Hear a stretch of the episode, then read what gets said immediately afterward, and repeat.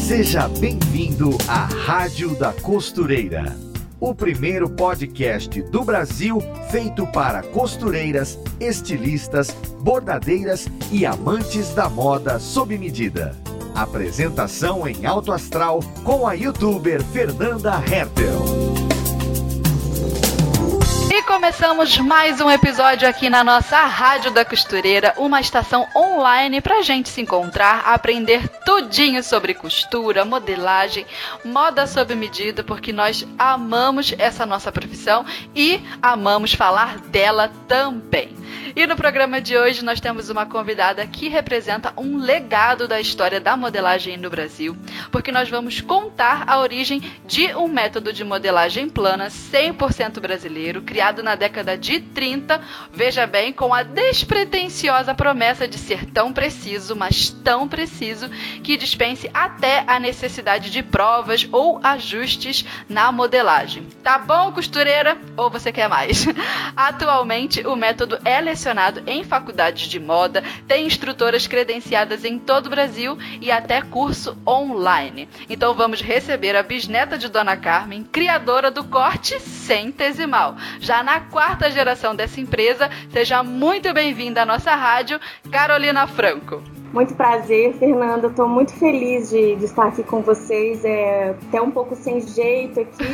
É a primeira vez que eu dou uma entrevista é, né, assim online. Estou achando super chique, estou super honrada de, de fazer parte de uma de uma rádio que é voltada para um público que é, para mim é muito especial e que eu defendo muito é, né, esse ofício lindo das nossas costureiras e das nossas modelistas pelo Brasil. Ah, que legal! Também estou muito feliz de ter você aqui com a gente, porque você tem história para contar e a gente precisa conhecer isso, porque é essa história que valoriza também o nosso trabalho. Olha, vai ter é pano para manga. Veja um trocadilho costurístico. vai Vou ter pano para essa manga. Uhum. Muito legal, então. E espero que a Rádio da Costureira aí é, possa alcançar cada vez mais costureiras com esse episódio, porque é um episódio especial. Costureira, fique atenta, viu? Para o que a gente vai conversar hoje. Então, Carol, posso te chamar de Carol? Pode, ah, já chegamos na intimidade. Muito bem.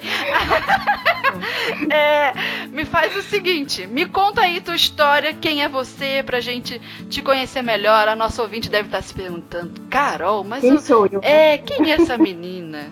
Quem é Carolina? Então, Carol, conta aí pra gente. Bom, então, você já deu até uma introdução. Eu sou a quarta geração do corte centesimal. Sou de Belo Horizonte, né? Mineira. E nem percebíamos. Vendo... Eu nem... Não, pois é. Eu, eu cresci vendo minha mãe e minha avó costurando, né? É, eu tenho uma. Eu, eu, eu sou a, a neta mais velha, bisneta mais velha, de uma família que já tem uma história que começa lá em 1934, né? Com a, com a modelagem, com a costura. É, e eu vou te falar a verdade.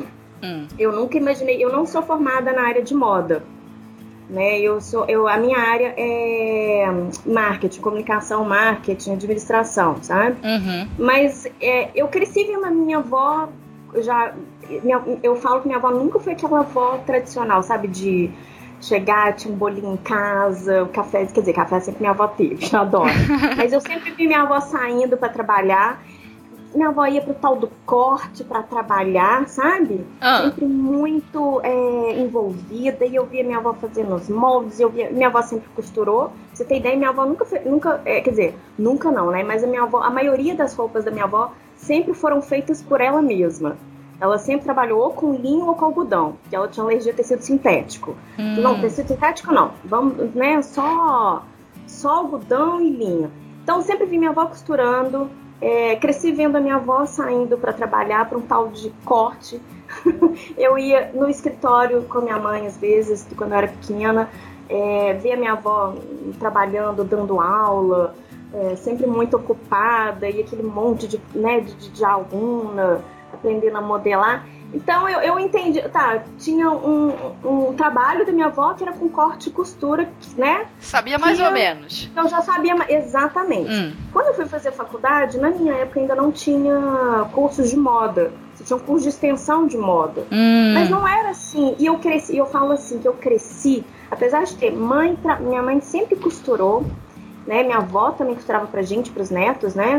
Nas horas. É, as horas dela de folga, né? Uhum. Mas eu não tinha aquele, sabe, aquela coisa do interesse. A minha mãe fala que eu me acomodei. Uhum. Porque eu queria uma hum. roupa, eu sempre morei fora de Belo Horizonte. É, a minha vida, a, a, a, minha infância e a minha adolescência. A gente morava fora, a gente morava em cidades onde a gente estava longe de centros urbanos. Então, assim, a roupa do. Morar do fora no interior, né? É, eu morei. Ah. Eu, o meu pai é engenheiro de Minas, então eu sempre hum. morei em hum. vila de mineração. Entendi. E aí, então a gente morava em. Pra você ter ideia, a, minha, a última vila de mineração que eu morei foi no meio da Amazônia.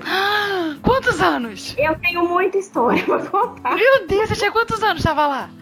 Eu morei lá dos 9 aos 16 para 17. Nossa. Eu falo que eu sou um bicho do mato, sabe? Eu sou um bichinho do mato. Porque eu, a vida inteira eu morei em vilas. E aí o seguinte, a minha mãe. É, ela sempre costura, a máquina de costura sempre fez parte da, da, da minha casa. Uhum. Então eu queria uma roupa, a minha mãe ia lá, tururão, fazia. Eu gostava de desenhar roupa. Uhum. Falei, mãe, eu quero uma roupa assim. Aí eu desenhava, passava pra minha mãe. Na adolescência lá, também quando a gente né, tava lá, no meio da Amazônia, que ficava, a gente só vinha para Belo Horizonte nas férias, eu queria uma roupa, minha, fazia lá o desenho, minha mãe costurava. Hum. Né? Então eu falo que eu fiquei meio acomodada. E aí, quando eu fui fazer faculdade, depois já em Belo Horizonte, né, eu acabei fazendo para outra área. É... Depois fiz especialização em, em, planejamento de gestão cultural na, na, na, na PUC. É, fui depois fiz um curso depois de gestão estratégica e marketing na Fundação Dom Cabral. Quando eu estava na Fundação Dom Cabral, quando eu estava na faculdade, depois mais especificamente na, nessa segunda pós-graduação, hum. a minha mãe ficava começou a, a, falar mais, martelar na minha cabeça, Carolina, você precisa, né? Olha, o corte, né? Acorda aí para esse legado, minha filha. Isso, exatamente, sabe? Você precisa estudar mais, ver, né? Se inteirar mais do corte também, que um dia vai ser seu. E eu ficava assim, gente, mas será que eu levo jeito para isso, né? Assim, não é minha área, assim, eu gostava sempre, né? Ver minha mãe, via ela trabalhando, minha avó. Quem não gosta de roupa, não é mesmo? Exatamente, né? E aí, eu, mas assim, nunca foi uma coisa que, ah, eu quero viver, né, eu quero trabalhar com isso. Aí, aí tudo mudou quando a minha avó fez 80 anos de idade. Hum. No aniversário dela, a minha avó acabou de fazer 90. Então que maravilhosa! Pois é. E aí, quando a minha avó fez 80, ela falou assim: quero me aposentar. Agora vocês vão ter que tomar conta de tudo. Eu sou a neta mais velha, sou a bisneta mais velha. De certa forma, eu fui a única, eu fui, eu fui preparada para seguir a, né, a, essa história. Eu, eu, fui a única que, que, que digamos assim, é, é, estudou, né? Uhum. Assim, não a, a especificamente a, a, moda, né? A, tudo, mas que foi que, que foi na área administrativa, digamos, né? Para levar para frente a, mãe, a, empresa. Exatamente, exatamente. E aí a minha mãe falou, Carolina, agora a gente precisa de você, né? Eu vou te falar, eu tinha, eu trabalhava em outra empresa, eu tinha salário. Quantos anos você tinha? Carteira assinada eu tava com 32, nossa senhora, eu tô fazendo as contas aqui. Mais ou menos e aí. É, e aí eu falei, gente, então tá, né? Vamos. É, vamos, vamos, mudar então, de vida, tudo de cabeça para é, baixo. Vamos mudar de vida, exatamente. E aí eu fui comecei a me inteirar sobre o que que é realmente o corte centesimal, o que que é isso, hum. né? O que que a gente faz? E aí, então eu estava trabalhando, eu pedi demissão do, do emprego onde eu estava. Falei, olha, minha mãe, minha, minha família está precisando agora de mim, né? E aí eu pedi é, é, demissão e comecei primeiro a, a, me inteirar do que, que era a empresa. Hum. O que, que é corte centesimal? Vó, aí eu cheguei para minha avó, deu um nó na cabeça da minha avó. Eu falei, vó, me explica aqui, o que, que é, o que, que a gente faz? Qual que é o negócio do corte? A gente é uma escola de corte e costura, a gente vende livro, a gente dá aula para professora, o que, o que, que é, né? O, o que, que a gente. Qual que, qual que é o nosso negócio? eu, eu dei um nó na minha avó. Falou, não, minha filha, a gente, a gente não tá dando aula mais agora, né? Assim, é, eu não tô dando mais aula, mas a gente tem as instrutoras. A gente tem uma rede de instrutoras credenciadas, a gente tem os livros, a gente faz os, né, os livros, os, a, a, o material didático. E aí eu quando eu, eu, eu, falei, então tá, eu vou pegar esse boi pelo chifre, né? Qual é esse modelo e de negócio? Era uma grande pergunta, né? Exatamente. Eu cheguei minha avó, vó, sabe qual que é o, negócio do corte? É solução e modelagem do vestuário. Esse é o nosso negócio. Porque a gente pega uma. É, o leque é, é de, de, de, do que a gente faz é muito grande. Hum. Né? A gente atende. Então, o que, que é o corte? O corte é uma empresa que foi fundada em 1952, oficialmente em 1952, aqui em Belo Horizonte.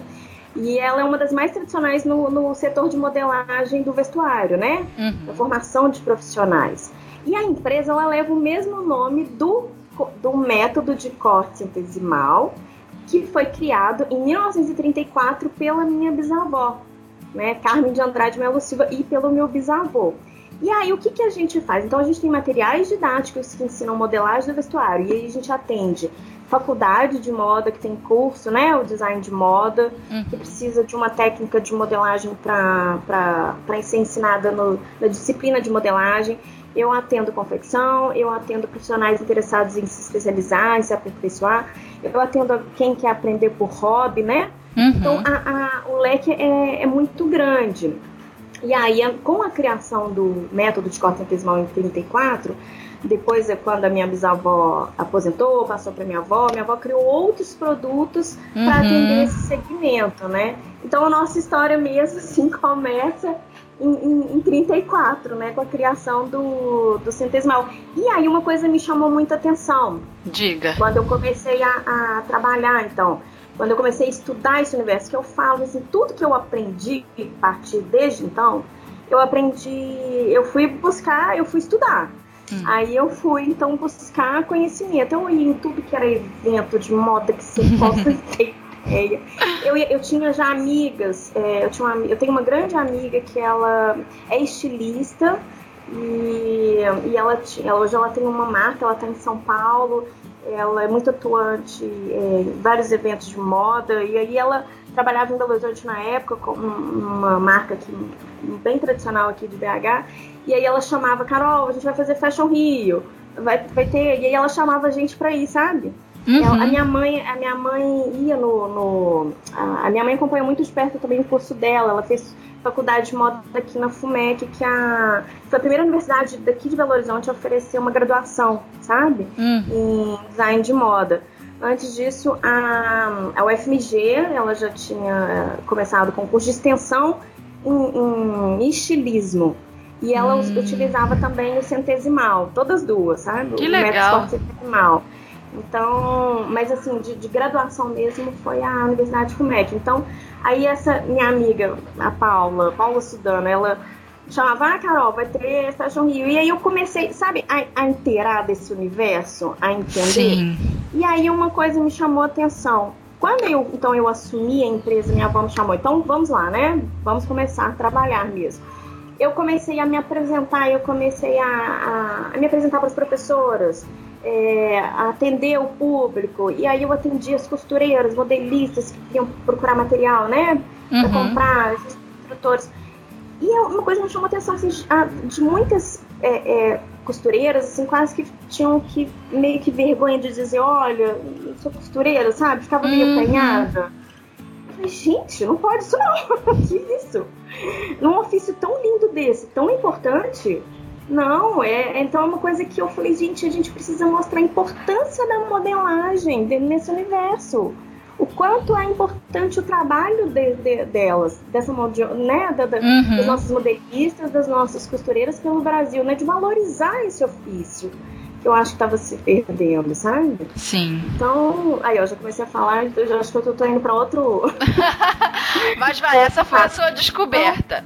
É, aí, é, deixa foi a minha descoberta. E aí eu hum. apaixonei. Então, assim, eu caí de amores. Então, assim, pelo meu, propósito, eu, então, né? Pelo de... propósito da, da, nossa história, do trabalho que os meus bisavós criaram. Quando, né, contando depois de contar a história, né, centesimal, mas assim, quando foi quando os meus bisavós então falaram, então vamos criar realmente a empresa e vamos tocar isso, uma das, da, das da, do que impulsionou meu avô, meu bisavô, né? Falando, então tá, vamos formalizar a empresa, é porque ele falava que ele queria que as pessoas já tivessem uma profissão, que tivessem uma ocupação, um ofício, sabe? Sim. Então eu falei, gente, eu não posso deixar esse legado se perder, uhum. né? É uma história tão bonita que ajudou tanta gente e eu ficava impressionada com as pessoas contando, Carolina, eu construí a minha casa, eu mandei meu filho estudar no exterior, eu, eu, tudo que eu tenho é, é foi pelo, com o meu trabalho do corte centesimal, né? Com o meu trabalho de professora, foi meu trabalho de, de costureira, foi meu trabalho de modelista. Era tanta história que eu falei, gente, eu não posso deixar isso perder. Né? Eu tenho que, eu tenho que tocar isso mesmo. E eu apaixonei. Eu sou completamente apaixonada por, por, tudo que envolve esse universo, sabe? Ai, que legal, então, Carol, sua história de é, como isso aconteceu. É, pois é, você vê, não foi uma coisa assim, ah, né, planejada.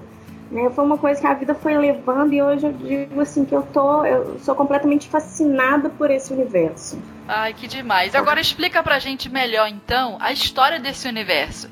Quem foi a, tá. a sua bisavó, depois sua avó e depois também, também tem a sua mãe, né, na terceira geração. É. Explica pra gente como Sim. foi que isso nasceu, o tanto o método de corte, né, depois a empresa e depois os outros produtos que foram surgindo. Ah, pois é. Ó, a nossa história, então, do, do corte simplesmal né, da empresa, ela começou, como eu falei, ela começou há muito tempo, mais precisamente em Andrelândia, no sul de Minas Gerais. Hum. Em 1933, minha bisavó, Carmen de Andrade Melo Silva, nascida mineira, né, nascida na cidade de Lavras, ela mudou para Andrelândia, acompanhando meu bisavô, ele, Antônio Melo Silva. Ele hum. era engenheiro da rede mineira de aviação aqui em Minas, sabe? Hum. E, e, ele foi designado para acompanhar é, obras lá em, em Andrelândia. É, todo mundo fala que minha avó, minha bisavó era uma pessoa muito ativa, hum. que ela era muito inteligente, muito preparada, né? E, e como todas as, as, donas de casa na época, ela seguia é, o, destino das mães da, da, das, das, famílias, né? Uhum. Tinha que acompanhar o marido nas mudanças de trabalho, tinha que cuidar dos filhos, né? Eu falo que a mulher casava levando o pacote completo, né? Uhum. Saber cozinhar, costurar, lavar, cuidar do filho, né? Tudo, né? Sim. Com minha bisavó também não, não foi diferente isso, né? E ela disse que ela era uma, era uma exímia pianista, sabe? Que legal. Formação, teve formação clássica em, em, em piano e né, depois a, a, música virou uma distração dos momentos do, do, dela, né? E, e ela chegou num momento, é, que ela quase seguiu carreira, você vê, de, de pianista. Chegou num ponto que o, o, o, o, professor dela de música falou, olha, Carmen, o maestro, falou, olha, ou você segue agora a carreira né, de pianista, você vai estar fora, porque ela tinha feito tudo, né? Você tem que decidir o que você quer agora. E ela falou que não, que ela queria. Ela, ela abandonou o piano. Uhum. E aí, porque ela queria casar, porque ela queria ter filhos, ela queria ter uma família. Entendi. Tá? E então, minha bisavó casou, ela já estava morando, né, lá em Andrelândia, com quatro filhos. E tinha que, como toda dona de casa, também tinha que costurar para os filhos. E naquela época tinha a, as roupas, né? A, roupa de, de, de brincar, né? Uh -huh. roupa, roupa, de, de missa. É. A roupa. É, isso, da roupa de missa. Né? E aí aquela coisa, quatro filhos, cada, cada um de um tamanho diferente, né? Uma característica diferente, ela tinha que costurar para ela, pro, pro marido. E você sabe, naquela época não existia esse consumismo, né? Você não ia ali na esquina e comprava uma roupa, né? Verdade. A, a, a você, né, a, o, o, o, costurar fazia parte né, do hábito. Então você tinha uma modista que você pagava, né? Pra ir na uhum. sua casa fazer, fazer as roupas. E então a necessidade de costurar para os filhos, as dificuldades que ela encontrava na tarefa, foi levando a minha bisavó a adotar o hábito de fazer anotações em fichas para auxiliar a memória dela de como fazer os moldes, sabe? Uhum. E ela ia fazendo anotações e, e, e anotações do, do, tipo, as características, as medidas do corpo, as características. E aí, com o tempo, ela foi acumulando inúmeras fichas com os desenhos, observações, deduções, sabe? Permitiram ela aprimorar ainda mais a atividade da costura. Da costura. Não havia qualquer pretensão além sim, dos cuidados com a família, sabe? Havia, ela só queria costurar para quem, para os filhos mesmo. A, os filhos. É, havia o quê? O objetivo de suprimir as provas de roupa, porque os filhos detestavam. Menino, vem cá, deixa eu provar. Criança, né? Querendo correr pela casa. Criança. Exatamente. Entendi. Pela casa. Menino, vem cá, deixa eu ver se tá bom. Peraí, vem cá, veste essa blusa, né? Uhum. E aí a competência também na, na, confecção das roupas, né? Traçou, acabou traçando o destino dela. É, as amigas, as vizinhas sempre pediam para minha bisavó repetir os moldes. Né? E aí, mas aí, dona Carmen, como que eu faço esse molde? Mas aqui, eu tenho tanto de busto, né? E quadril, como é que eu faço para adotar para né, colocar nas minhas medidas, para adotar para não ficar demais, né? Ficar proporcional, né? Não ficar desproporcional. Então a vontade de ajudar levou a vovó a encontrar, a minha bisavó, né? A encontrar uma maneira prática de indicar como fazer o traçado de um determinado uhum. molde, de forma a atender os, os, pedidos, né, e as diferentes idades de crianças e também do adulto, dos adultos. Aí então ela começou a se questionar qual, qual proporção existente entre algumas medidas, né? Era os, um dos questionamentos que ela sempre fazia e sempre sem, sem, qualquer pretensão, que resultaram, acabaram resultando em, em moldes bem exatos, sabe? Então Aí o raciocínio pessoas... dela era entender que o corpo humano segui, seguia mais ou menos ali uma proporção. Se a pessoa tem uma altura tal, um tamanho de braço tal, provavelmente ali ela vai ter uma cintura assim, um quadril assim, é mais ou menos isso? É, ela começou assim, mas peraí, como que a gente vai vai uh, manter as proporções exatas é, de cada corpo. Por exemplo, suponhamos que a gente determine 16 centímetros de largura é, de um bolso no molde correspondente a um manequim 42, né? Um, Essa um cota bolso, seria excessiva ah. um manequim 36 e muito pequeno num bolso 50. Entendi. Da, da, entendeu? Uhum. Aí então as pessoas começaram a pedir para ela, poxa, Carmen, seus, seus moldes são tão bons, né? Tá, tá, é, é, fica tão perfeito, assim, será que você não pode ensinar? Mas eu queria também fazer pro, pro meu filho, né? E eu queria adaptar para mim, eu queria fazer roupa para fulano. Aí, então, a vontade dela também de ajudar as outras mulheres que passavam pela mesma necessidade dela, né? De aprender a costurar, uhum. de, de fazer roupa, levou ela e o meu bisavô a, na criação do centesimal. Meu bisavô pegou todas aquelas anotações que ela havia feito das medidas de, de corpo humano, sabe? Hum. Do, do, do, as medidas todas, ela ia fazendo tabelas, ela ia anotando, né? É, ele era engenheiro e ele disse que ele, meu bisavô, eu, ele eu conheci, eu ainda quando eu era pequena eu, eu cheguei a conhecer. Ah, que legal! Diz que ele pegou todas aquelas né, as anotações dela e disse que ele era meio professor pardal, adorava inventar coisa. Que sabe? demais! Ele é. viu que tinha um padrão e... ali, sei lá. Exatamente. Ah. E aí ele pegou aquelas anotações que da minha bisavó e criou um sistema de escalas, resultado das anotações sobre as medidas do corpo humano. Então, o que, que ele fez? Para generalizar as indicações das medidas tomadas em volta do corpo, ele dividiu cada medida, as medidas de perímetro, as de contorno do corpo humano. Sim, na horizontal dando a volta no corpo. Isso, exatamente. Ele dividiu em 100 partes. Ele dividiu cada medida por 100, como representar, com, com a representação em escalas. Então, hum. o, o, método chama centesimal porque as principais medidas do traçado, dos moldes, foram divididas em 100 partes iguais. E aí surgiram então as escalas centesimal como representações de medidas do corpo humano.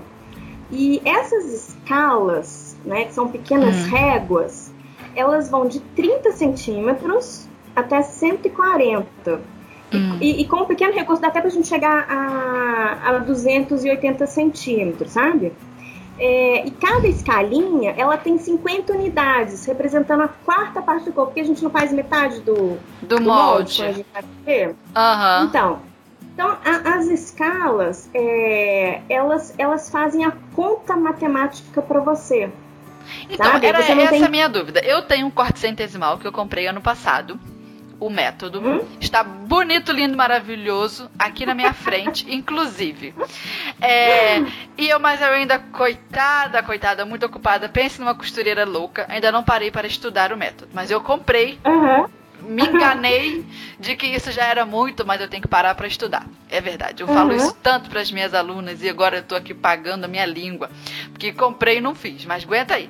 Não, é, eu dei uma olhada, né? Olhei o método uhum. até essa essa parte toda que você comentou. Mas deixa eu te perguntar. Vamos supor tá? Eu tô aqui é, querendo fazer uma roupa para mim sob medida e eu vi que eu tenho o busto, sei lá, 98 é, e a cintura um, 70 e o quadril 1 metro. Como é que uhum. eu faço uma, uma base de modelagem, porque tudo começa pela base, né? As nossas costureiras aí, as mais experientes já devem saber disso. A gente sempre começa a modelagem fazendo uma base. É como se fosse um, um protótipo daquele corpo em suas medidas cheias. E depois a gente vai fazendo as alterações dessa as, base. As adaptações, isso. Isso, que vira a interpretação da modelagem. Se o seu decote vai ser em V ou vai ser redondo, se vai ser canoa, enfim. Isso é uma transformação que a gente faz na base. Tá, aí beleza. Esclarecido isso, tenho essas medidas. Como é que eu uso o corte centesimal para criar essa base? Como é que eu aplico essas medidas de, de, busto, cintura e quadril, como eu dei aqui no exemplo, de acordo com as uhum. escalas? Como é que eu faço? Tá, então, então o centesimal, né? É, você vai construir cada molde com suas medidas exatas, tá? Hum. Quando você termina de fazer o molde, você vai ter o molde ideal, tá? O molde certo na medida da pessoa. E depois você vai fazer, então, como você falou, as interpretações de outros modelos em cima desse molde básico, tá? Uhum. É, qual que é o, o, o, ponto assim fundamental para você fazer um molde bem feito? Você tirar as medidas, primeiro ponto, uhum. né? É, aí você vai usar, a partir do momento que você tirou as medidas, é, as medidas, é, você vai usar as escalas de acordo com a sua medida. Então é, é muito importante é, a pessoa para ela entender o, o, método, ela se familiarizar bem com as convenções que são explicadas no livro, né, os desenhos, porque ela vai aprender a ler o desenho hum. e depois vai adaptar, vai, vai seguir, você, tem, você vai ver o desenho em miniatura do molde. Hum. Você vai seguir as convenções lá do, do, do que é indicado, da, pedindo da escala, das cotas, e vai usar de, de acordo com a sua medida. Então, é, vamos tentar explicar melhor. Por exemplo, é, você vai traçar um molde de uma saia. Então, hum. a primeira a primeira lição do livro. O, o, livro todo ele já foi pensado pela minha bisavó como um curso, uma sequência hum. de, de, desafios. Então, primeiro você tem que aprender. Então, a gente sempre fala com a pessoa, gente, segue o livro desde o início, não pula. Não tenta fazer, não Começa pela saia. Pra, porque cada um vai trazendo um desafio que você vai usando no, no, no próximo capítulo, tá? tá? Então, por exemplo, você vai fazer uma saia. É, para uma pessoa que tenha é, 88 centímetros de contorno de quadril, ela vai usar a escala 88. Ah. Para quem tem 100 centímetros de quadril, qual que é a escala que ela vai usar? A escala 100. Então, por, no final, a gente vai ter a mesma. Então, suponhamos que eu sou baixinha, mas eu tenho, eu tenho também 100 de quadril, você tem 1,80m e tem 100 de quadril. É, a, gente vai usar, né, a gente vai usar as mesmas escalas, tá? Ou então, uma pessoa, outra pessoa que tem é, 90 de quadril, eu tenho 100, 88 a outra 88. Cada uma vai usar a sua escala correspondente à sua medida. Hum. No final, a gente vai ter o mesmo modelo, mas cada uma com a sua medida exata.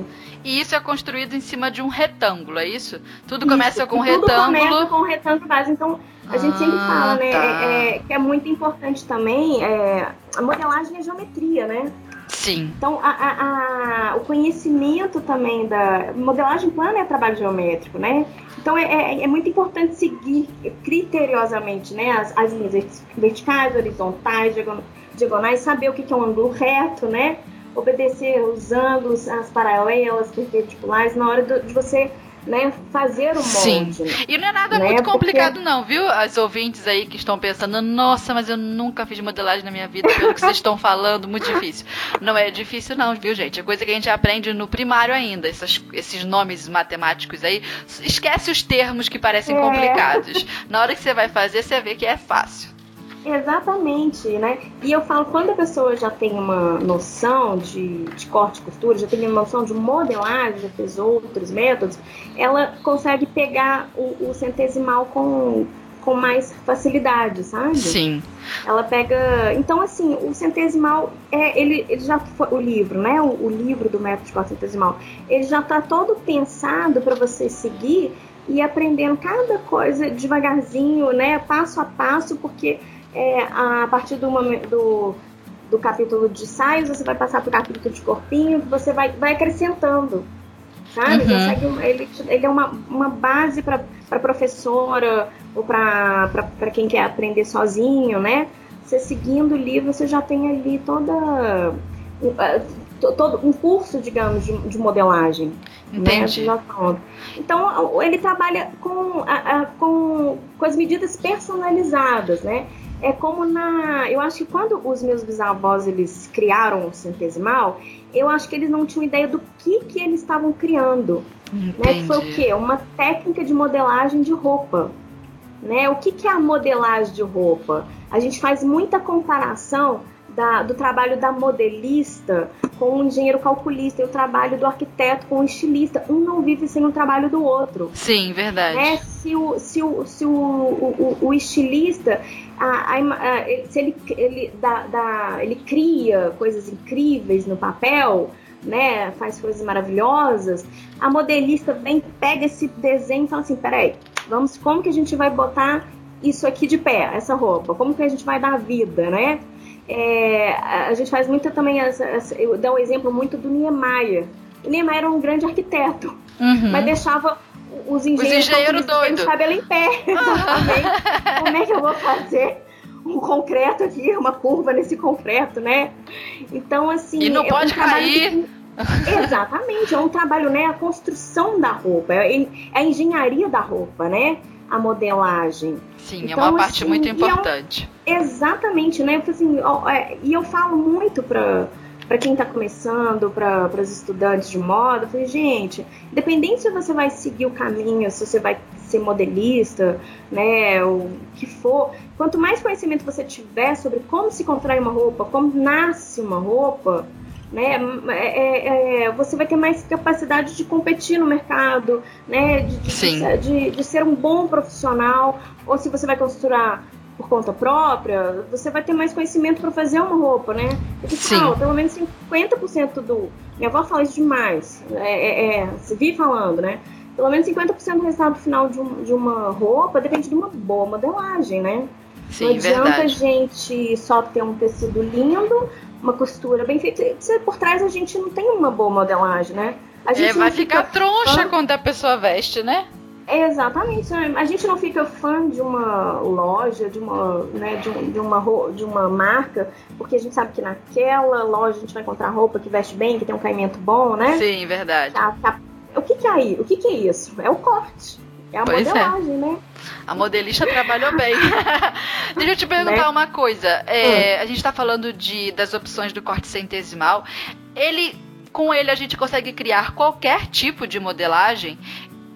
É, ou ele é. tem, ou ele tem um, ou ele é um método mais limitado, focado mais em moda sob medida, ou talvez ele tenha uma aplicação industrial. Eu consigo criar grade com o corte centesimal de tamanho 36, 38, 40, 42. Eu consigo trabalhar assim, ou eu consigo, eu, eu só faço moda sob medida com aquele, com o corpo específico da minha cliente.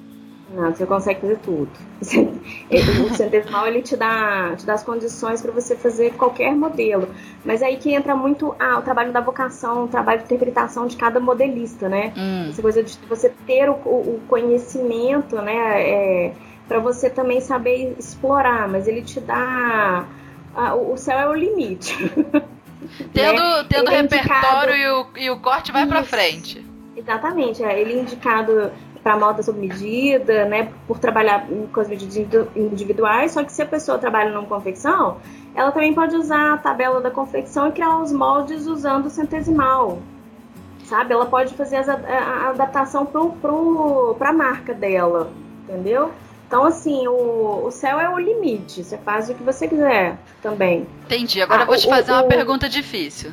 Uhum. Se você fosse apontar um ponto fraco no método uhum. de corte centesimal, ou algo que você acredita ali que talvez, dependendo do negócio, do modelo de negócio da costureira, se ela trabalha com moda sob medida ou não, enfim, aquilo talvez seja um ponto fraco, algo que ela tenha que adaptar. O que seria isso? Existe isso?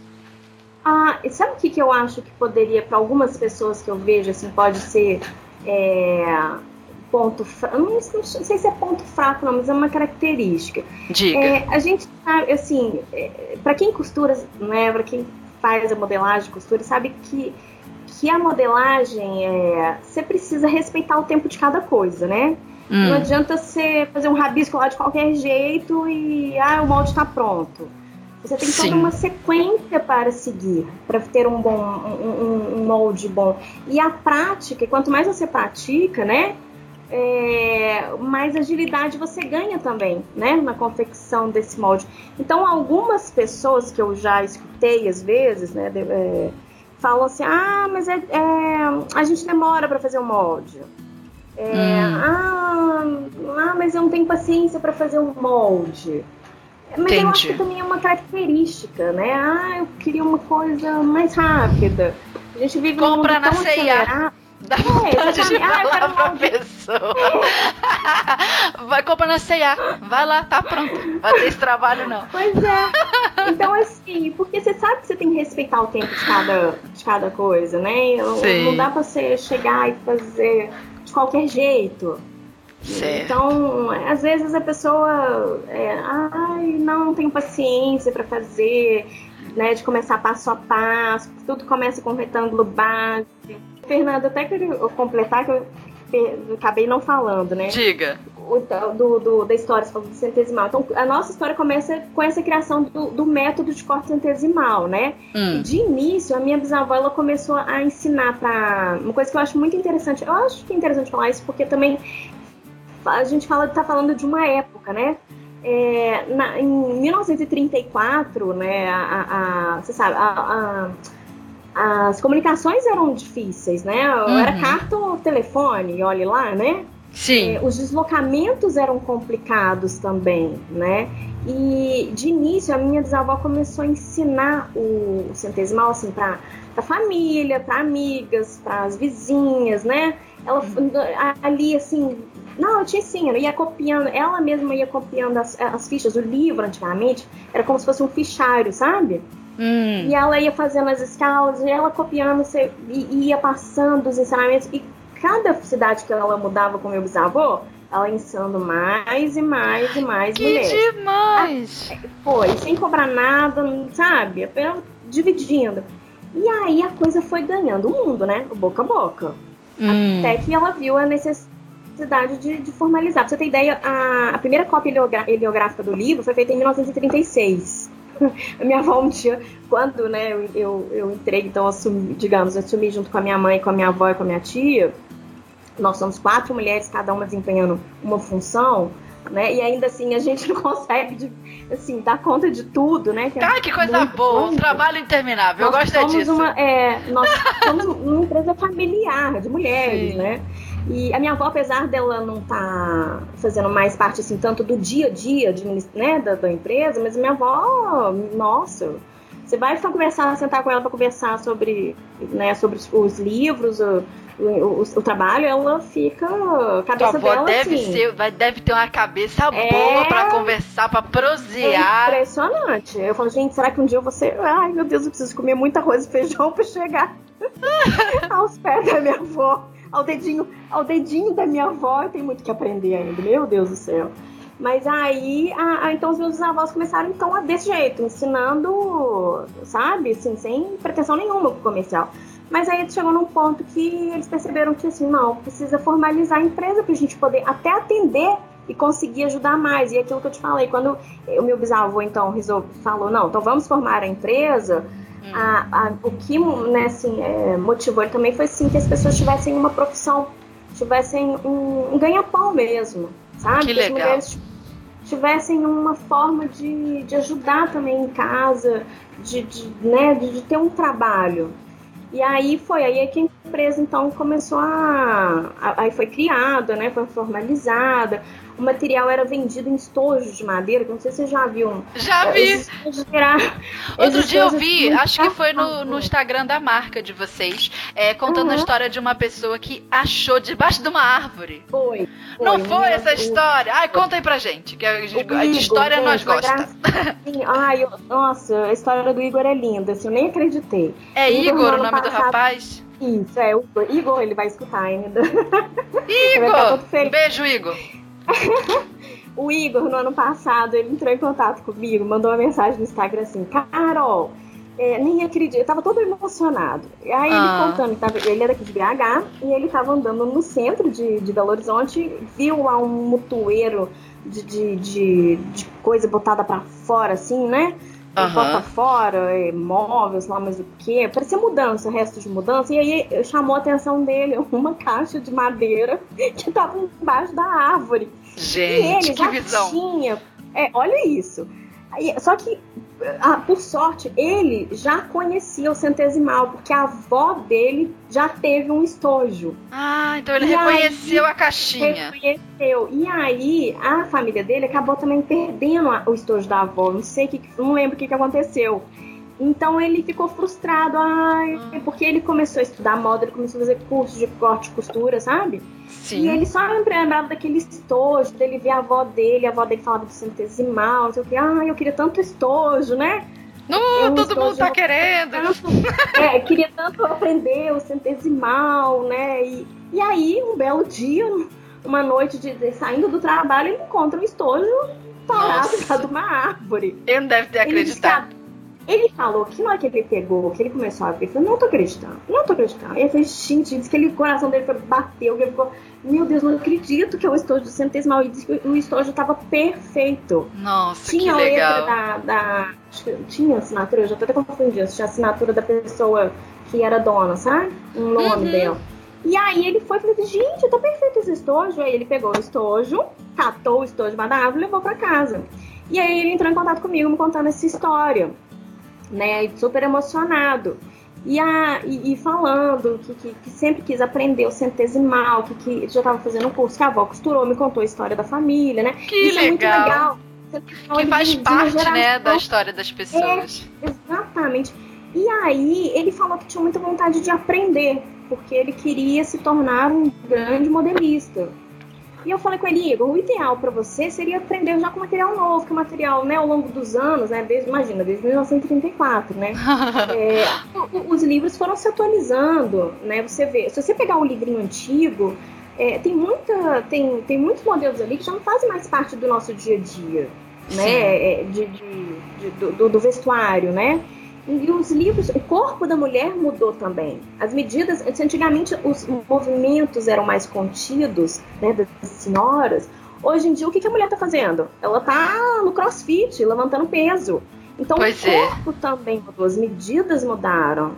Né? E li os, os, livros também foram acompanhando, né? O, o, a, se atualizando para acompanhar as mudanças né? da, da, da sociedade. O material, Sim. O, o nosso material mudou não é mais estojo de madeira, né? E aí eu falei com ele, olha, Igor, eu acho que o ideal então para você seria aprender usando material novo, né? Já que você quer, você tem esse esse objetivo de aprender para valer mesmo, o, o estojo você pode usar como, né? Você pode fazer estudos com ele, assim, mas eu acho que agora o que vai, seria bacana mesmo é você ter um material novo. Só que é, ele não tinha muita condição na época, sabe? Uhum. E aí eu propus a ele, falei, não, ele me mandou um monte de foto do estojo, falei, vamos encontrar? Deixa eu, eu levo material novo pra você ver, até pra você ver se te interessa também. E a gente encontrou, ele levou o estojo de madeira, eu levei que o, legal. material e eu fiz uma troca com ele. Ele me deu o estojo e eu passei para ele um material novinho, que ele falou, Carol, eu quero estudar eu quero aprender, eu quero tornar um, um, grande modelista e quem sabe um dia também ser um professor, né, do, do corte centesimal, um instrutor. E, eu trouxe a relíquia pro, pra, Só que um negócio pra guardar. Não, aí o que que eu faço? Diga. Muita gente aparece pra gente pedindo um estojo. Ah, eu queria tanto botar no meu ateliê, né? Eu uhum. queria tanto ter estojo porque eu lembro, às vezes o estojo a, a família tinha, mas se perdeu, sabe? Uhum. E, e, tem muitas histórias e a pessoa tem. E aí, e como a gente não existe mais o estojo, agora. É, né, é, é, e é muito interessante se você tiver a chance de ver um estojo antigo. O, antigamente os livrinhos eles eram assinados, datados e numerados. Então cada hum. estojo tem, tem uma história, aquele, aquele estojo é único ali. Entendi. Sabe? E aí, o... muita gente pergunta, ah, Carol, não tem ainda estojo? Como é que eu faço para conseguir? Diz que tem gente que acha em, em site de leilão, Mercado Livre, sabe? Sim. Várias. E aí eu peguei e troquei com ele, eu dei o material para ele, do novo, ele me deu o estojo, e eu repassei esse estojo para uma outra grande modelista que acompanha a gente, que aprende, que tem uma história linda para contar que é a Mary Ribeiro, você já ouviu falar, ela é de Brasília. Ela aprendeu a, a costurar o concentesimal, aprendeu a modelar com 14 anos de idade. Que demais! Ela, a história dela é linda, é linda, linda. Eu fico super orgulhosa porque eu acho que é, é um exemplo do, de tudo que a gente acredita e defende, sabe? Da, da valorização desse ofício, sabe? Da, da, modelista, da costureira. E ela, eu, eu falo, ela é uma modista como antigamente. Sim, sim. E a, e a, e a Mary, ela tinha um sonho de ter um estojo do centesimal. Então eu falei, o seu estojo vai para uma pessoa que vai saber, que, que, que, sonha em ter esse estojo também, sabe? E, e que é uma grande é, é, modelista. E aí eu passei o estojo do Igor para Mary. E você tem um estojo desse? Você tem um Não, aí? Eu tenho, tenho. Eu tenho, na verdade, eu tenho uns três estojos aqui comigo.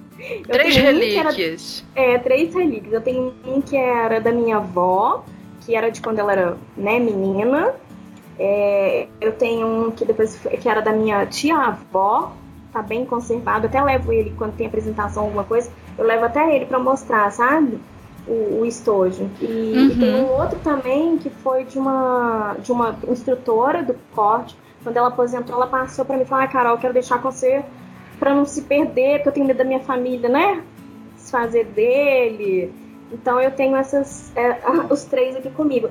Já tive, eu, eu já recebi um de outro professor, também passei para um museu daqui de Belo Horizonte, é, que trata, que, que chama legal. Museu de Artes e Ofícios, que trata dos ofícios hum. da história do Brasil. Eu falei, gente, modelagem, modelista, né? Uma coisa que é 100% mineira, 100% nacional, né? Eu né, tinha lá no, no, museu o ofício da costureira, dos alfaiates. Falei, gente, preciso botar um estojo aqui do centesimal, porque conta uma história também. Né? É lindo o estojo mesmo, é clássico, né? É muito bonito. É, pois é. Então esse estojo, assim, ele é, ele é recheado de, de histórias, né? Assim, é repleto, repleto de histórias de família. É muito interessante, porque às vezes aparece alguém e fala assim, ah, eu tenho um estojo que era da minha avó, da minha tia, né? Da minha bisavó. E aí eu falo, ah, quer trocar, quer vender? Porque sempre tem alguém querendo comprar também, né? Uhum. E aí a gente faz a fonte. E a pessoa fala, não vendo, não troco, não, não adianta. né? Então, é. é muita história. Acho e que aí... costureira também tem muito apego nessas né, coisas. É. Seja o, o método uh, antigo que a gente aprendeu desde né, com a avó e, e, tal. A máquina de costura também. A gente é apegada, menina, na bendita daquela máquina pretinha. Exatamente. Ai, é bem assim. Não, tesoura, é. não bota a mão na minha tesoura, que essa tesoura era de não sei quem, que não sei que lá. É. História, né? Eu Ai. falo que tudo conta uma história né? E, e, e, eu, eu sou fascinada por histórias, então eu quando eu escuto, eu falo, gente, nossa, meu Deus, que lindo! Fico Sim. mais fascinada ainda. E aí foi assim que a gente começou e, e do aí sistema minha, da tua avó, avó o molde aí cópia. Bisavó, então, aí quando a minha bisavó aposentou, ah. ela passou a empresa para minha avó Dora. Minha avó foi a única filha que também desde pequenininha estava lá envolvida com aquele universo todo. Minha avó costura desde nova, foi a única filha que pagou todo o enxoval dela com o trabalho dela no corte. Hum. Sabe? Quando, quando uhum. ela foi casar, ela sempre trabalhou ali do lado da minha, bisavó, da, da, do lado da minha bisavó. E aí, quando a, a, a minha avó, a minha bisavó aposentou, ela passou para minha avó. E aí a minha avó. A foi por livre espontânea vontade avó, ou aconteceu? Como é que foi que a sua avó, no caso, assumiu então a empresa? Ela tinha outras ah, funções? Ela mudou de emprego igual a você ou não? Não, não, ela já cresceu ali sempre ao lado da minha bisavó, trabalhando junto com ela, ajudando. Hum. Você tem ideia, minha avó conta, quando ela resolveu casar, o meu, meu bisavô achou ruim dela casar, dela abandonar o corte. Falou, não, meu eu vou Deus. conseguir. Eu vou conseguir é, fazer as duas coisas. coisas sabe? Ai, agora tô até lembrando, minha, eu, tava, eu ia falar agora, minha avó tem uma cabeça para matemática que é uma coisa impressionante, sabe? O número. E uma das características que eu acho que eu não deixei claro do centesimal é que ele, ao contrário de outros métodos, você não tem, você não tem cálculo matemático, né? Você não tem que fazer ah, conta é da tabela. É, a, a, as escalas elas mantêm as proporções exatas para você, elas já fazem o, o cálculo para você. Tá? Você não usa calculadora. Minha... É isso? Não, não usa. Não tem. Entendi. Então eles falam, tem gente que fala assim, ai, mas eu odeio matemática, eu odeio fazer conta. Gente, então centesimal é pra você. você não tem que fazer conta. As escalas já fazem todas as contas para você, não tem que preocupar. E a minha avó é uma pessoa que ama matemática. Ela, eu falo que minha avó é uma engenheira, sabe? Ela é uma. É, é, a cabeça dela para números é uma coisa impressionante. E a minha avó, ela é mais técnica. É, é muito engraçado isso. Eu, eu custava entender isso, que eu via que ela não se interessava tanto em si pela moda. Ela, Hum. se, ela interessa pela forma, pela construção, pela técnica. Sabe? Resumindo, sua E- avó é a nerd do mundo fashion. É, tipo isso, Entendi. exatamente. tá? E aí a minha avó, ela, então ela começou a, a trabalhar com os meus bisavós, né, desde novinha, sempre ali envolvida, né, naquele, naquele universo. Aí quando ela assumiu o corte, ela depois ela conseguiu é, comprar a parte dos irmãos, né, que também tinham direito à empresa. Ela comprou a parte dos irmãos para ter até mais liberdade. E aí a minha avó criou um monte de produtos voltados para o segmento da modelagem, de acordo com a necessidade, de acordo com o que ela ia vendo, sabe? Hum. Então, os que que é o, então minha avó, em 1968, ela criou o sistema Moldecópia, que é a nossa Hum. segunda técnica de modelagem de roupas. ah, Então a sim. gente tem método de corte septesimal, criado em 1934 pelos meus avós, né? Pelos avós, pelos pais da, da minha avó. E em 1968 a avó criou o, o, o sistema Moldecópia, baseado no, no, no centesimal. Tá? Ah, como que foi criado o, o Moldecópia? Na virada da história do- dos anos 70, Hum. quando as mulheres passaram a ter um papel maior no mundo profissional, a vovó viu que havia um lugar para mais um, um, um, método- um sistema de modelagem que fosse direcionado para os novos tempos. A vovó sempre foi muito antenada, Uhum. né? E ela, e muitas, e ela dando aula, as alunas chegavam para ela e falavam assim: Ô Dora, não tem uma forma da gente fazer esse molde mais rápido? Ah, e ela percebia que muitas alunas também não tinham muita familiaridade com os quadros, com a francesa, os Uhum. ângulos retos, papel, sabe? E elas pediam uma- um, um método mais, mais rápido, digamos, para fazer a base, o, o molde, sabe? Uhum. E aí ela então disse que se sentiu incentivada para criar o, o- um método que atendesse essas pessoas, a essa demanda. E ela então criou o, o Moldecópia, né, que é um sistema de corte em que os moldes básicos já são, já são já apresentam traçados em cartão plastificado. Eu falo que o, o Moldecópia... Como que? Não entendi. Não entendi. Me explica de novo. centesimal vai construir o molde básico ali desde o início, no papel Do zero. Ah. zerinho, né? O ângulo, você vai, vai fazer lá o retângulo de base.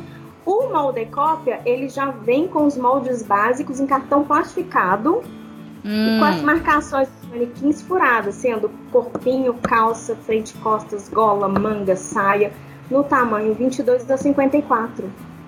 Então ele já, tá, ele já te traz a, a, a base pronta do molde. E você vai fazer as variações, as interpretações em cima dessa, desse- dessa base pronta.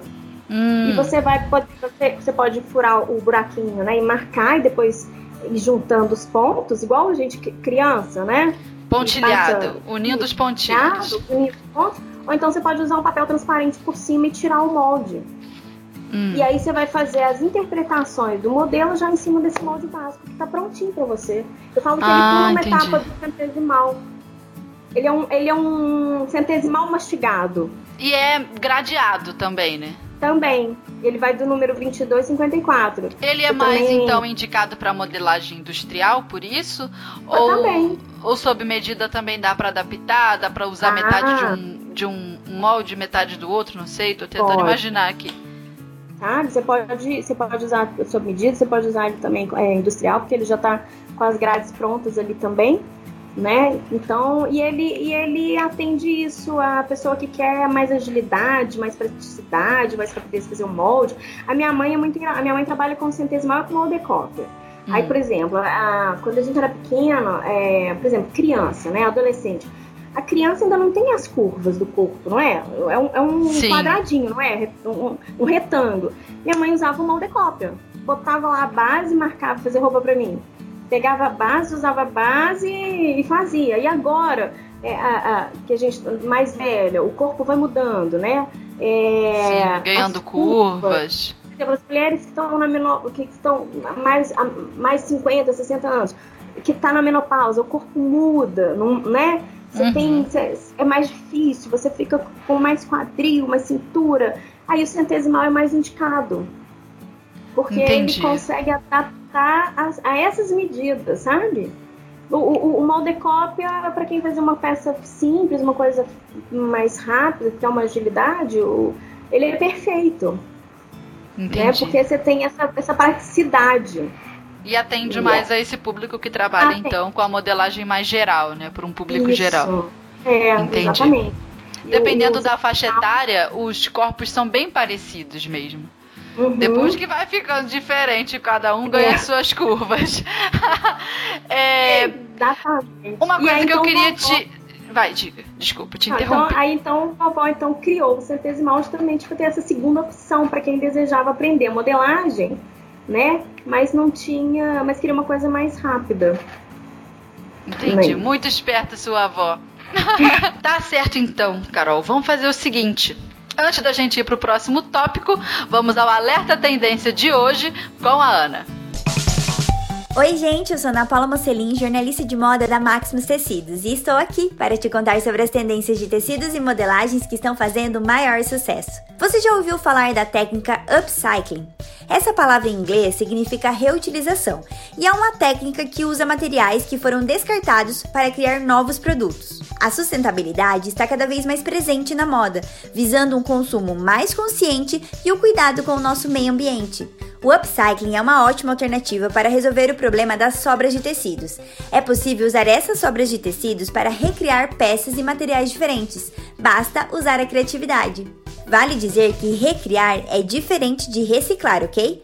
Reciclar é você recuperar o material para que ele possa ser utilizado de novo com a mesma função. Já recriar é partir de algo que já existe para criar algo diferente. A técnica de upcycling, além de reduzir a produção de lixo e com isso fazer bem para o nosso planeta, também pode servir como uma renda extra. Fica a dica. Beijo! Mas uma coisa que me chamou assim, muita atenção quando vocês fazem é a propaganda do corte centesimal, né? Voltando pro corte, é que vocês dizem que é um corte, uma, um método de modelagem tão preciso que chega até, né? Conseguir ali dispensar as provas de modelagem. A gente já falou um pouco disso, que foi o objetivo da sua bisavó Carmen, para deixar as crianças quietas no canto. Mas eu queria saber se hoje em dia é verdade, com os corpos totalmente diferentes, as crianças de hoje também têm corpos diferentes. A gente adulto, então, meu filho, é um tal de comer, é fast É. food. Como é que fica para fazer isso? E se o, o corte centesimal, o método, permanece assim, é, com essa precisão, a tal ponto que elimine é, o uso de. a necessidade né, de ajustes de modelagem? Como é que isso Uhum. funciona? Bom, é, é super é preciso, muito preciso, desde que as medidas elas sejam as reais. Por exemplo, na hora que você for tirar as medidas, a gente, a gente sempre fica batendo essa tecla, né? As Hum. medidas serem tiradas com muito cuidado e, e- e, por exemplo, é, não adianta nada você, quando na hora que você for tirar uma medida de alguém, a pessoa prender a barriga. Entendi. Porque na hora que a gente fizer o molde, a gente vai estar com aquela medida que ela ali, pelo prender a barriga. né? Então, o- o- o- uma das, das principais aulas é aprender a tirar bem as medidas. Pra você ter ideia, tem uma professora que tem uma filha que mora nos Estados Unidos. Hum. E ela, a, a, filha dela, sabe, prendeu, né, a tirar a medida. Ela tira as medidas do filho lá, da, da filha, das, do, das filhas, né? Manda aqui pra, pra mãe, a mãe faz as roupas e manda pra ela. A distância e dá tudo certo. A distância, tudo certo, né? É o que a gente falou, com os das escalas centesimal. Menino, isso é uma coisa muito boa. Fácil, pois é. Porque, é, por exemplo, o, o, eu, a Mary tá fazendo uma, uma roupa pra mim lá em Brasília. Eu mandei pra ela, que ela falou, me manda suas medidas. Eu mandei tudo bonitinho pra ela. Agora ela tá lá fazendo a roupa, vai me mandar a roupa. Pra vestido ela de festa, atendeu... vestido longo, funciona e, também? Nossa, aí eu. Porque eu... imagina, um pedido de vestido de noiva, de vestido de madrinha, Sim. tudo pelo Instagram. A gente faz um vestido, posta a foto bem bonita, topzera no é, Instagram. As clientes veem, bota hashtag, hashtag. Aí aparece gente do Brasil inteiro que fala: Eu preciso casar com esse vestido. Bati o olho nele, é o vestido dos meus sonhos, eu quero esse. Aí a gente faz daqui, né? Pede pro para cliente mandar as medidas, instrui essa pessoa a mandar as medidas. Nessa hora é muito bom usar o quê? O WhatsApp. Usa o atendimento WhatsApp. pelo WhatsApp, ensina a pessoa, faz um videozinho, olha, você mede o seu busto assim, sua cintura assim, quadril assim, manda para cá, mandou as medidas, fez o vestido de noiva, bota numa belíssima caixa entrega para a pessoa o vestido de noiva. Olha como é que fica. É legal, é agilizado o processo. É, e é. eu acho que também é um novo mundo. Essa questão da, é da internet. Né? É. Isso, isso, é totalmente possível, porque com as escalas fica mais fácil, são eliminados os cálculos matemáticos dessa tabela, como eu falei, né? As proporções elas são mantidas automaticamente. A Mary Ribeiro, por exemplo, ela fez isso no, no ano passado. Ela atendeu uma confecção que era do Uruguai. Que a legal. mulher estava desesperada, porque ela contratava é, vários modelistas freelancers, é, né, terceirizava o serviço, e aí a coisa não estava dando certo, e a modelagem não estava boa, aí ela ficou conhecendo a Mary pela, né, ah. né, pelas redes sociais, entrou em contato com ela, é, mandou lá as medidas do, da, da, tabela dela, do que ela, de qual que é a tabela que ela trabalhava, né? A Mary fez a peça piloto, mandou para ela, ficou perfeito. Olha, Mary, Mary reinando neste episódio. É. Já sabemos que precisamos de Mary aqui para dar uma entrevista para nós. É, vai dar uma linda entrevista, viu? Quem sabe, né, ela... Carol? Se você não faz essa ponte aí, ó. Ah, ó, já? Ah? Pra já. Então tá feito, então, o combinado. Aí... já vou falar com ela. E aí ela mandou as peças lá para confecção no Uruguai. A mulher ficou, ficou, encantada. Então, assim, você vê, é possível. Né? Uhum. É, desde que, que, a gente faz, desde que as medidas sejam tomadas né, perfeitamente, sem, sem erro. Você consegue entender a pessoa que está do outro lado do mundo, passar para ela roupa. Né? Eu tenho uma prima que está na Espanha. Eu falei, tira as medidas para mim. Ela me pediu uma saia. Eu falei, tira as medidas que eu faço. Mas, Já que nós estamos coisa, nesse papo tirar... é, internacional, uhum. international, ah.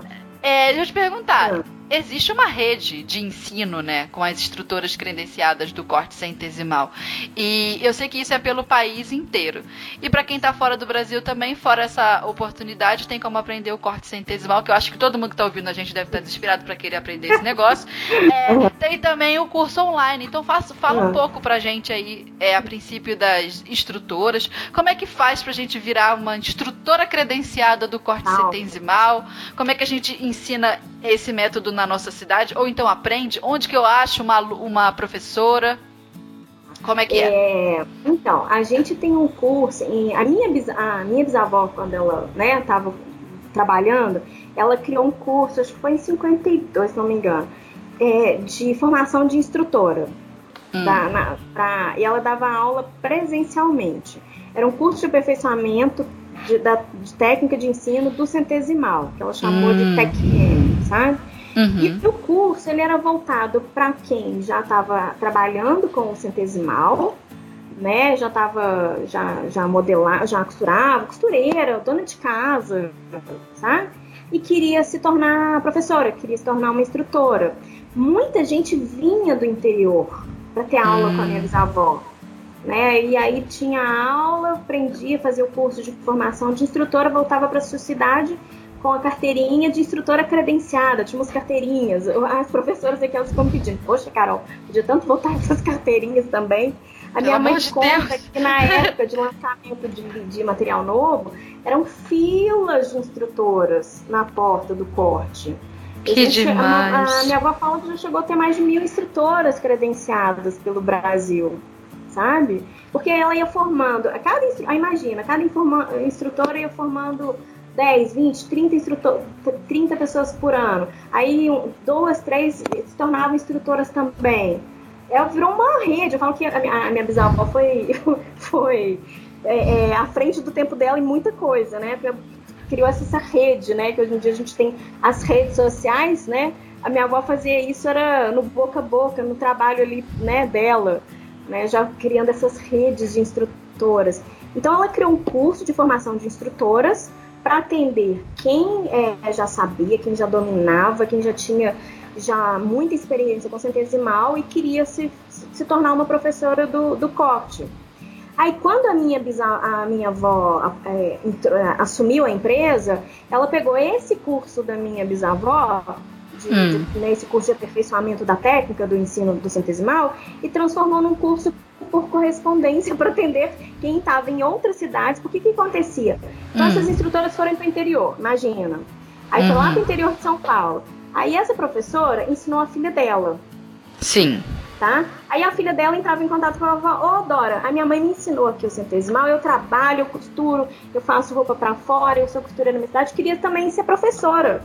Quero fazer esse curso de, de, de formação de instrutora. A minha avó então é, transformou esse curso por correspondência. Entendi. Me mandava o curso impresso, a gente ainda tem esse curso, esse curso funciona até hoje. Então ainda mandava... dá pra fazer assim por correspondência? Sim, dá pra fazer, funciona até ah, hoje. Que legal! Então, então, e tem presencial aí, então, gente... também? Não, a gente só tá. Quer dizer, tem presencial em Duque de Caxias, a Mônica Santos, que é a nossa instrutora lá. Ela ah. dá ele também ah. presencial, ela ajuda na formação de instrutora. Ela ajudou a formar muita instrutora lá. Sabe? É como se ela fosse tá... um, um, uma filial, um braço. É, porque aí o que, que acontece? Nós temos uma rede de instrutores, né? Instrutores espalhada para tudo que é, que é canto. Aliás, se alguma costureira que estiver escutando a gente, modelista, né, souber, é, já tá, se ela já trabalha com certeza, ó, oh, trabalho com esse método daí, já tem um tempão, é o que eu uso, né? Gosto demais, já tenho é, experiência para dar e vender. Por por favor, procure a gente para se tornar uma instrutora credenciada na sua cidade. Porque a gente tem instrutor espalhado para todo canto, mas infelizmente a gente não consegue ter instrutor em todas as capitais do Brasil. Uhum. Por exemplo, a gente tem uma demanda muito grande do Nordeste. Eu só tenho ah. instrutora hoje em Natal. Eu tenho quatro, cinco instrutoras lá credenciadas. Então, e quando a pessoa legal. se torna instrutora, o que, que ela faz? Ela abre um espaço, né? E começa a dar aulas. Olha, aberta a turma, é isso? Ela vira professora isso. do, do método corte centesimal. credenciada. Aí a gente divulga o nome dela, né? Ela tem autorização para lecionar na cidade dela. Né, hum. utilizando até o centesimal para dar aula, para ensinar a modelagem. E aí Entendi. ela tem, ela entra na nossa lista oficial de instrutoras, ela tem desconto na compra de material, né? Ela tem todo o nosso suporte técnico, apoio para divulgação dos cursos dela. Então, os professores entram em contato com a gente. Carol, tô abrindo turma. Carol, né? Tô fazendo, tô mudando de espaço. Carol, tô divulga, divulga para mim. Tô com matrícula aberta, sabe? Entendi. Então ela manda pra gente, a gente faz todo esse trabalho de divulgação também nas redes e sociais. E dá um dinheiro bom né? e... ensinar a costurar? Pois é, exatamente. É, é, do, é, a gente tem instrutor, a gente não interfere na organização dos cursos de cada instrutora. Cada uhum. instrutora tem autonomia para organizar o seu curso de acordo com a cidade que ela está, de acordo com a demanda dela, né, de acordo com o bairro, com a infraestrutura que ela tem. Nós temos instrutoras que têm escolas de corte e costura, hum. temos instrutoras que dão aulas particulares. Na casa né, da, da aluna. Na casa dela. Tem instrutora que ou tem espaço dela e dá, mas prefere dar com turmas menores. Então a, a possibilidade é, depend, é imensa. Cada uma vai, vai fazer do jeito que, que for melhor, né, para ela.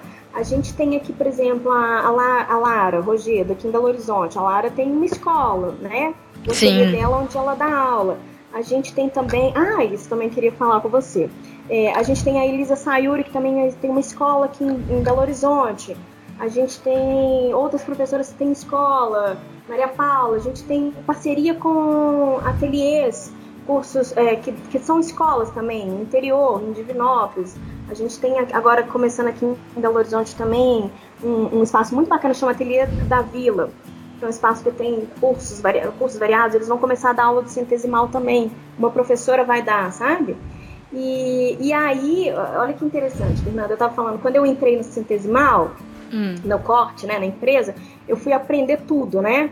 Eu fui, eu peguei o boi pelo chifre, e aí eu tive que aprender tudo ali na marra. E eu sabia muito bem a teoria, mas eu não tinha a prática. Hum. E eu hum. falei, não, eu preciso aprender isso aqui. Como que eu vou falar para outra pessoa que o meu método é bom, que funciona, se eu não tenho a vivência? Se eu hum. não tenho conhecimento, se eu não peguei no. Vem cá, de pegar o papel, cortar, fazer o molde né? E eu tu falei, sabia não. que eu queria te perguntar isso, mas eu fiquei pensando, é, ai, não vou não. perguntar isso não. Que e vai aí... que... mas vai, não, já que foi, você que tocou no assunto, agora me fala. pois é, e aí eu falei, não, sei que não tá bom não, porque eu sei muito bem a teoria, mas e a prática? Hum. Aí minha mãe assim, não, te ensino, vamos te ensinar minha avó. Eu falei, não, eu não. A, a minha avó, quando ela foi aprender o, o centesimal, a mãe dela já trabalhava fora, né? Uhum. Imagina né? Minha avó tinha, aí minha avó tinha 13 anos, minha bisavó colocou ela pra fazer curso para aprender com uma outra professora o centesimal. Minha mãe também, quando ela era menina, ela aprendeu novinha, com 13, 14 anos. Minha mãe disse que pedia para minha avó lá é, uma roupa de festa, né, aquela coisa de, de juventude, né? A minha avó, uhum. você quer? Você vai fazer. Dava aqui papel, tecido. e a minha mãe tinha que fazer também. Então minha mãe sempre costurou. A, a, minha mãe é a nossa, digamos, é a nossa assessora de ensino. Ela, junto com a minha avó, ela faz toda a atualização dos livros, sabe? Entendi. É, é, que mexe nos livros. E aí, quando chegou na minha vez, que eu vi que eu tava, já tava Agora, trabalhando... Agora é minha vez de me queimar nessa fogueira também. Exatamente. aí eu falei, eu quero aprender isso aqui, eu quero aprender, né? Eu via a minha mãe dando aula, e eu falei, não, eu quero aprender, eu quero fazer também. Mas aí esse negócio de, de santo de casa não faz milagre, né? Uhum. De aprender com mãe e pai. Eu falei, não, eu, eu preciso sair eu preciso viver, eu preciso hum, ter quem experiência foi de aprender? aluna. E aí eu fui, me matric... cheguei um belo dia, bati na porta de uma das nossas professoras credenciadas, que é a Sayuri, eu bati na porta dela. Ela foi até colega da Ana Lara, elas fizeram a mesma formação, uma das ah, melhores professoras legal. da gente daqui de Belo Horizonte. Essa professora com quem elas estudaram foi aluna da minha bisavó. Sabe? Não acredito! Como é o nome é, dessa criatura? Chama, Preciso conhecer este anjo nome, na Terra. Exatamente, precisa. Ela foi até. Ela, ela foi aluna da minha bisavó, ela foi uma das nossas. Ela é uma das nossas assim, mais atuantes, uma das nossas professoras mais atuantes, sabe? Formou, ajudou a formar muita gente aqui, muito modelista, teve escola de corte e costura. A mulherada, né? Tá, é, trabalhando. Ela, trabalhando. E, e aí a, a, Lara e a, e a Elisa também fizeram aula com ela, um intensivão com ela, com quem elas aprenderam centesimal. Ela chama Júnia Melo. Até muita gente confunde ela com a minha mãe, porque minha mãe também é Melo. Chama ah, Júnia é um nome, um, um, nome muito mineiro, sabe? E, e aí ela, a Elisa e a, e, a, e a Lara também passaram por ela. Então olha só a formação de instrutores, vai passando de uma para outra, né? Também, vai, vai, vai, vai dando essa continuidade. E aí, onde eu bati na porta da Elisa e falei: Oi, Elisa, tá bom? Falei, Carol, tudo bom? Eu, eu, né, eu atendi a Elisa, Elisa me ligava: Carol, tô começando turma, me manda 10 materiais. Né, Carol, já tô abrindo turma nova. E aí, eu bati um dia lá e eu falei: Elisa, eu quero fazer aula com você. Aí ela falou: Ela falou: Oi? Sua avó, você não conhece, não? ela falou assim é uma pegadinha. Ela falou depois pra mim que ela achou que eu tava fazendo algum teste. Não acreditou! Aí eu falei assim pra ela, falei, Elisa, pelo amor de Deus, me deixa ela fazer aula aqui. Esquece quem eu sou, porque senão ninguém vai me aceitar. ninguém vai querer me dar aula. Eu falei, esquece, eu sou só mais uma na multidão. Olha, tá pelo amor de Deus, não quero privilégio nenhum. Só sou mais uma, esquece quem eu sou, sou só a Carolina aqui, sabe? E aí eu fui fazer aula com ela, eu fiz aula quatro anos com ela. Eu, eu só parei, na verdade, a, a aula vira uma cachaça também, né? Uhum. Porque aí no ano passado virou uma coisa. E eu só, só interrompi, eu falo que só interrompi, porque na verdade eu acho que a gente não pode parar de estudar nunca, né? E, uhum. e aí eu interrompi as aulas, porque aí no ano passado eu, eu tive um pequeno acidente doméstico, eu fraturei eu estou em momentos de recuperação, sabe? E. Uhum. Mas assim, aí eu bati lá e falei, quero fazer a aula. Eu falei, mas Carol, mas por quê, né? Comigo, né? Eu falei assim, por favor, me deixa, me deixa fazer, me deixa aprender, me deixa, me deixa ter esse contato, né?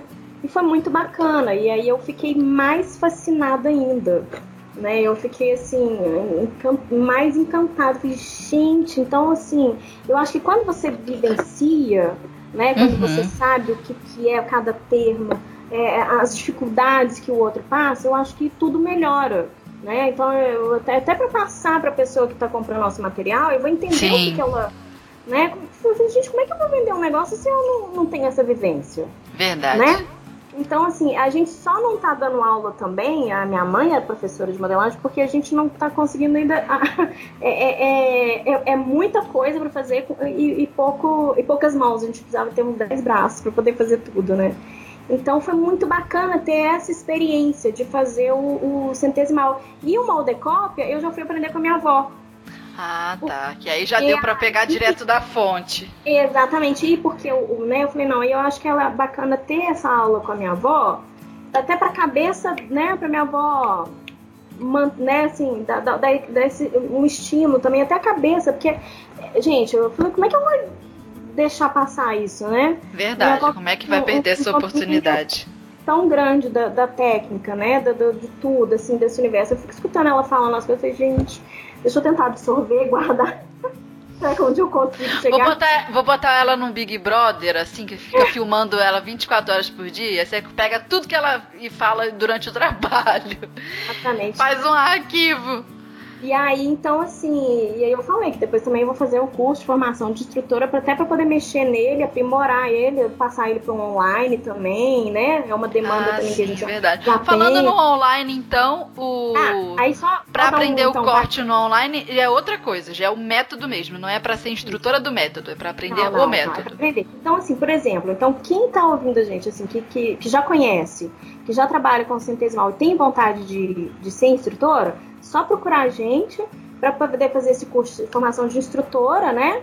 Para uhum. poder é, é, ser instrutora na sua cidade. E aí a gente entra no curso online. E aí a pessoa chega e fala assim, mas eu ainda não conheço, eu ainda não trabalho, né? Eu uhum. queria, mas eu queria aprender o centesimal, eu já sou costureira, já sou modelista, já tenho anos de prática, já conheço mil técnicas de modelagem, mas eu queria aprender o centesimal para me aperfeiçoar, né? Conhecimento nunca é demais, não é? Não. Como é que eu faço? E eu tô aqui no Japão, eu tô aqui na Alemanha, eu tô no interior do interior do interior do Brasil. Como que eu faço? Aí a gente tem um curso online que foi lançado em junho de 2018, em parceria, é um curso que foi uma, uma, uma é um sonho a realização desse curso, é um, uma parceria com a Lara Rogedo. A uhum. Lara já. Que já, já esteve aqui na nossa rádio. Pois é, a Lara é uma. Nossa Senhora, meu Querida. Deus. Lara... É. E a Lara já trabalhava, ela é instrutora do, do centesimal, ela já já trabalhava com centesimal no, né, dando aula no, no ateliê dela, né, no, na escola ela, dela. Ela então começou como uma instrutora credenciada, é isso? Isso, exatamente. Hum, entendi. Exatamente. E aí a Lara começou, que ela já deve ter contado a, a história para vocês, né, do, do, como que ela começou com o universo dos cursos online. Sim. Como é que ela começou a experiência. Só que aí o que, que aconteceu? Muita gente chegava para ela e falava, poxa, Lara, por que, que você também não dá o centesimal online? E aí chegavam pra gente poxa, a Lara é, é professora credenciada de vocês aí da curso presencial, por que, que ela não dá o online também? Aí, Vamos facilitar gente, esse negócio. É, exatamente. Aí a gente, tanto eu quanto, quanto a Lara, a gente começou a, a, né, um monte de gente falando, poxa, vocês podiam, né, dar um uhum. online. Uhum.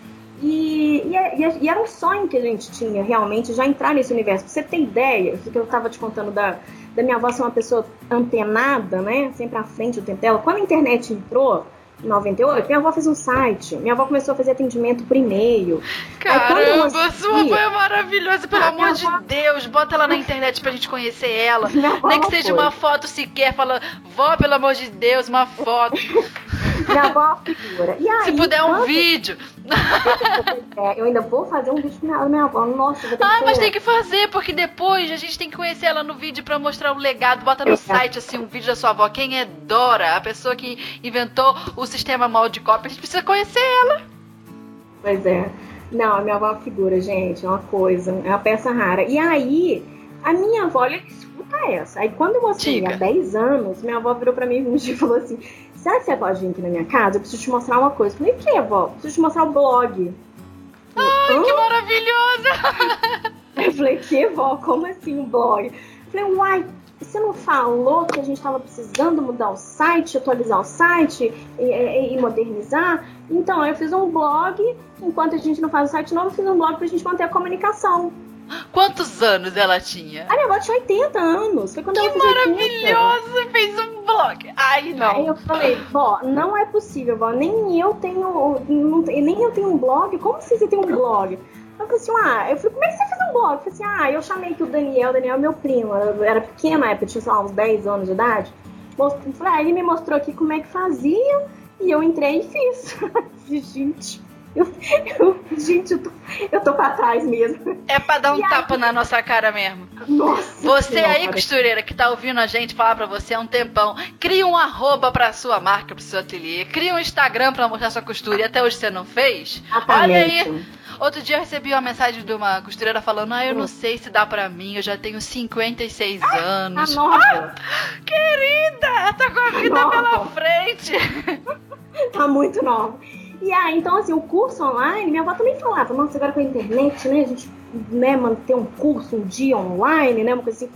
Eu falei, vó, ainda vamos ter, né, ainda teremos. Então, aí foi a realização um sonho, ter, o, lançar esse Sua avó gostou do curso? Ai, que legal ela ter visto a realização disso. Adoro. Começou com a sua bisavó. Nossa! Exatamente. você Ensinando cara, pras vizinhas. Exatamente, você imagina o que, que a minha bisavó ia pensar de ver um, o, o- aquele método que ela criou em 84 para atender uma necessidade de uma época, né? Que era costurar Sim. família. Ai, cara, Hoje, assim, eu ser amo essa profissão. ser ensinado pela internet. Eu, eu acho isso, eu acho isso fantástico. Meu Deus. Eu acho isso impressionante. E aí a Lara, então, ela abraçou o projeto. Ela, aí foram muito. Gente, não foi uma coisa que foi feita da noite pro dia, não foi.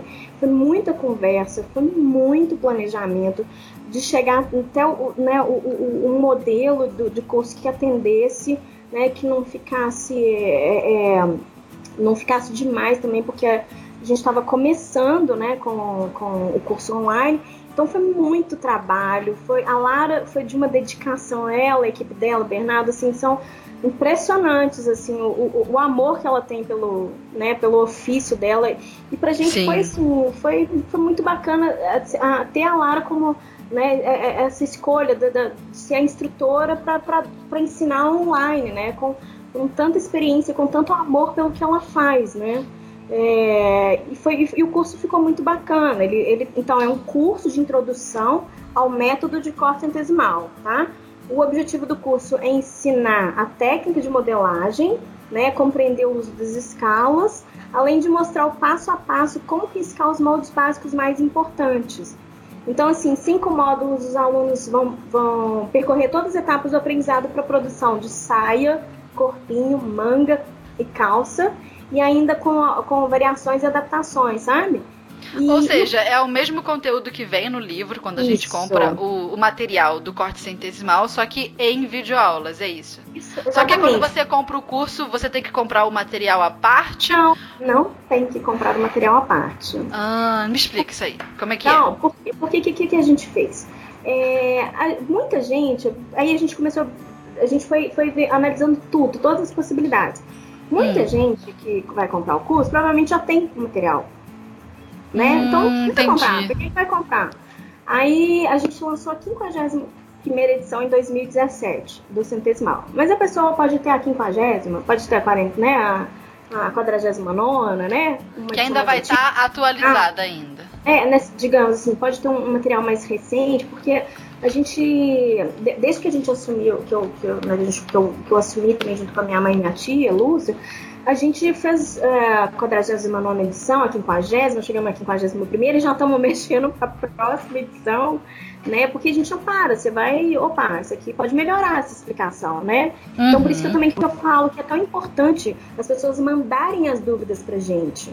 Porque é assim que a gente pode melhorar o nosso material. Porque a gente pode ver, olha, isso aqui ainda não tá claro, isso aqui não tá bom. Entendi. Eu mesma, eu fazendo o curso, eu falei, não, eu já botei um monte de, de, de sugestões para uma próxima edição. Então, uma próxima edição vai vir até com já sugestão minha, né, para minha que mãe. Legal! Falei, aí a gente podia melhorar essa informação aqui. Olha, acho que a gente podia botar essa explicação assim, sabe? Opa, Entendi. E aí e aí, então, a, a, então, como que funciona o curso da Lara? Você, se a pessoa já tem o, o material, né, ela comprou o curso e ela vai usar o material dela uhum. para poder fazer.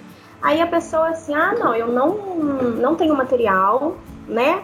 Mas eu também ainda não quero comprar o material.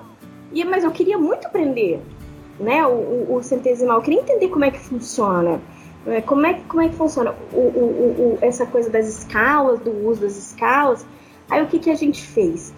Ah, para a realização do curso, a hum. gente, para fazer o centesimal, ele funciona com o quê? Com as escalas. Ele é a razão do método, né? As escalas são a Sim. razão do método. Tem que ter, livro, então, as escalinhas na mão, né? Por mais que o curso seja online, tem que ter as escalas em casa.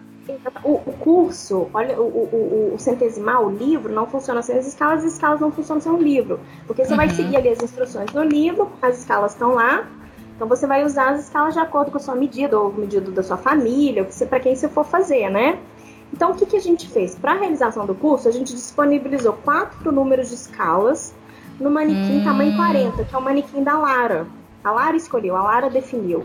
Entendi. Assim, o aluno que não possui o material do centesimal poderá fazer os moldes, compreender como que usa as escalas e vai acompanhar o curso. Então, hum. com essas quatro escalas que a gente disponibilizou, ele vai poder fazer tudo isso que, a, que o curso é, ensina. São a ah, saia, ah, o corpinho, a manga, a calça, a, com variações e adaptações, tá? E essas escalas, elas estão disponibilizadas é, para download em PDF dentro da área do, do, do aluno, no curso. Hum. Então a Lara vai falar, na primeira aula lá, ela vai explicar isso tudo, e ela vai falar, agora então você vai imprimir, e aí ela mostra imprimindo, ela mostra como que ela, a pessoa vai cortar a escala para usar, né? Para fazer, Entendi. então, para ela aprender a usar. Então aí, se chegar então, é, é, com essas quatro escalas, ela, ela pode usar ela durante todo o curso ali. Ela vai fazer os moldes que a Lara vai ensinar na medida do tamanho 40, né? Que é o tamanho da Lara, como se a Lara tivesse mostrando pra pessoa como é que, ela, como é que faz a roupa pra ela. Uhum. Ali, tá? Aí ela aprendeu. Depois de aprender, compra o Aí... método se quiser. Exatamente. Se Entendi. ela gostar, ela fala, ah, gostei. Agora eu quero fazer roupa para mim, para minha filha, para o meu marido, para minha sobrinha, para ah, agora eu sou costureira, né? Sou modelista, quero então agora eu quero usar aqui no meu ateliê de, né? Entendi. Então para fazer roupa para as minhas clientes. Aí ele compra o material. Entendi. Se ele quiser. E se entendeu? a aluna não quiser comprar o curso, ela quiser só comprar o material, seguindo a instrução, o passo a passo do livro, dá para aprender sozinha? Aí, outro ponto também que eu falo que depende muito da pessoa. Se uhum. a pessoa já tiver uma ótima noção de corte e costura, se ela tiver facilidade para estudar sozinha, né, bom conhecimento técnico, né, uhum. se ela já tiver feito, quando ela, quando ela já tem conhecimento de outras técnicas de, da modelagem, aí sim ela consegue aprender. A gente tem casos de pessoas que conseguem aprender sozinhas. E também temos casos de pessoas que tentaram e não conseguiram. Eu falo que depende muito da pessoa, né? Entendi. Cada caso é um, um, caso, porque cada um de nós tem uma forma de aprender. Tem gente que tem facilidade para estudar sozinha, tem gente que não. E quando Sim. a gente tem o apoio da professora do lado, é muito mais gostoso, né? Eu falo que poupa tempo pra gente, poupa dinheiro, né? É, é, é, é poupa é, é, desgaste, porque às vezes você gasta. Imagina, você compra um tecido lindo, maravilhoso. Oh, meu Deus! Errado Corta né? bicho. E aí gasta. E a professora tem, tem, tem macetes, tem dicas que, que, são que a, gente, que a gente consegue só com o tempo, só, só com a experiência, né? Verdade. Então, a, a, ter uma professora do lado é muito mais gostoso você aprender. Sim. Né? É, é, é, dá, uma, dá uma satisfação, assim, de você ver, de você trocar experiência. A professora aprende, a gente aprende, né? É uma troca ali constante de, de, de conhecimento, né? Então, assim, se a pessoa souber já outras técnicas de modelagem, ter uma boa noção desse universo, aí ela pode tentar estudar sozinha pelo livro. Né? Agora, se ela tiver mais dificuldade, aí a, né, o ideal é fazer mesmo com o auxílio do curso. E a, o, o, curso online, é, você tem a Lara ali na sua, na sua casa, ali no tablet, no telefone. Verdade. Olha que né, moderno. É, não é? E o curso Verdade. é muito bacana, ficou muito legal. Assim, é, é, você tem dois anos de acesso ao curso, imagina. Aí, ah, deixa eu rever aqui a, a, aula de saia. Aí você vai lá e acessa a aula de saia. Peraí, não entendi aqui essa parte aqui. Aí você pausa, volta o vídeo né? Manda pergunta pra Lara, a Lara Eu sou suspeita para dizer, sabe? Porque faço tutorial pra internet. Uhum. Eu só vou ficar aqui falando, vou falar, gente, é muito bom e é isso e acabou. Pronto. É. Aprender, né? olha, com a internet é tudo de bom. Você bota no seu celular o, a aula é? tocando, enquanto você tá fazendo, você já tá assistindo. Bota no computador, bota no tablet, é online, é. tá sempre funcionando. Não entendeu? Volta de novo. Ai, peraí, ah, tô com uma dúvida, escreve no comentário que a professora depois vai responder para você. Ah, é, é, muito é um bom. Não precisa se arrumar para sair de casa, é. não precisa pegar ônibus, táxi, é, nada disso. É uma delícia, né? Você tá ali o tempo todo com você, fazendo. Gente, um dia que eu botei pra minha avó ver o curso online, ela ficou impressionada. Ela, ah, que ela, legal. ela não estava entendendo como é que ia funcionar. Eu falei, gente, mas ficou bom mesmo, né? Isso aqui ficou perfeito. Olha só, Carolina. Ela, ela ficou encantada de ver assim, né, o, aquele método ali foi criado pelos pais dela, sendo né, apresentado agora na internet para tanta gente. E aí olha só como que é bacana o alcance do, de um curso online, né? Então aí Dica. a pessoa vira para mim e fala assim, é, como aconteceu. É, logo que a gente lançou o curso em 2018, uma das primeiras alunas do, que se matriculou, né, que comprou o curso, é, é, é a Érica, lá da Alemanha. Ela, hum. ela é brasileira, mas ela mora na Alemanha há muitos anos. E aí ela, e ela aqui no Brasil, ela, ela já teve confecção, trabalhava, ela é do Mato Grosso, sabe? Uhum. Tinha confecção e atendia. Então ela, ela já tinha a, o domínio de, de outras técnicas de modelagem, do universo, tá? Sempre Sim. gostou de costurar, mas aí a coisa ficou meio que, quando ela foi pra Alemanha, ficou meio que. A costura ficou um pouco de lado. Ela é enfermeira. Uhum. E ela é enfermeira. E trabalhando sem parar, né? Mas sempre gostou. E aí, é, um dia, uma, uma, amiga dela deu uma máquina de costura para ela lá na Alemanha. E aquilo despertou a atenção dela, a paixão dela voltou pela costura, ela voltou a costurar. E aí ela ficou conhecendo a gente, eu acho que foi através das redes sociais, não me lembro. Uhum. E aí, a minha tia até levou um surto, minha tia a Lúcia, responsável por toda a parte de, de logística, administração, envio de material. E aí a Lúcia entrou em contato comigo e falou assim: vem cá, essa menina comprou a loja inteira. Eu falei, gente, mas não precisa comprar a loja inteira. E não é pra, pro Brasil, não, viu? É lá pois pro é. outro lado. Foi, ela tava na Alemanha. E aí, porque aí, gente, desperta atenção, né? Pra que comprar? Não precisa comprar a loja inteira. Basta só escolher o centesimal ou o decop para começar, né? E aí a, a Erika comprou, entrou em contato com a gente, começou meio que a estudar o material, e aí quando o curso online foi lançado, ela matriculou na mesma hora, fez o, online e ela é muito, ela é, ela é muito dedicada, ela, ela, sabe, ela tem uma paixão pela costura ali. Menina, ela aprendeu centesimal, ficou assim apaixonada pelo centesimal e aí o que que aconteceu? Fez o curso de hum. formação de instrutora. E agora?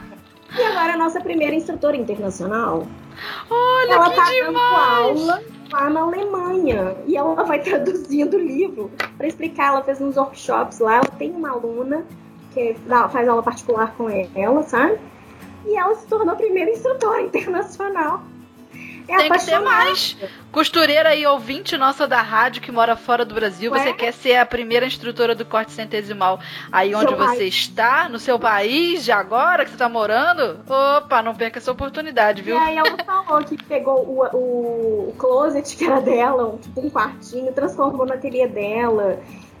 Né, tá sempre também postando, mostrando pra gente, né, o que, que ela tá fazendo, compartilhando. E, e, e, é impressionante, assim, é, é realmente assim, é, o alcance, né? O que, que a gente consegue alcançar com um curso online, né? De dar essa, essa possibilidade.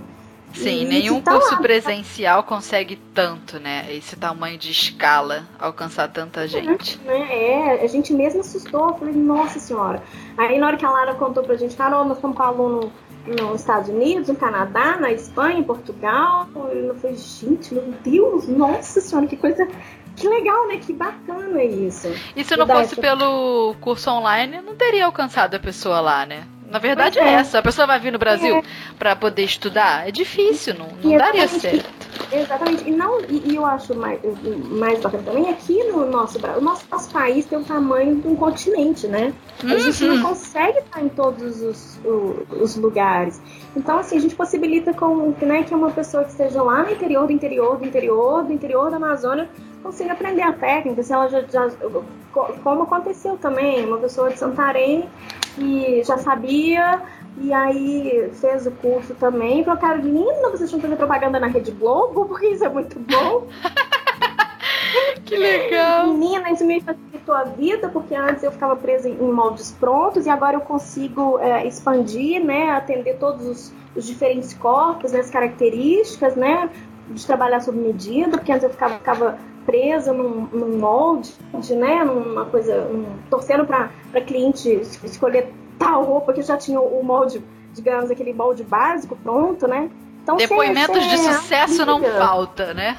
É, é muito bacana isso, né? E outro, outra história bacana do Marcelo, que tá em Três Corações também, que tem uma história super legal, a gente também já compartilhou no nosso blog a história dele.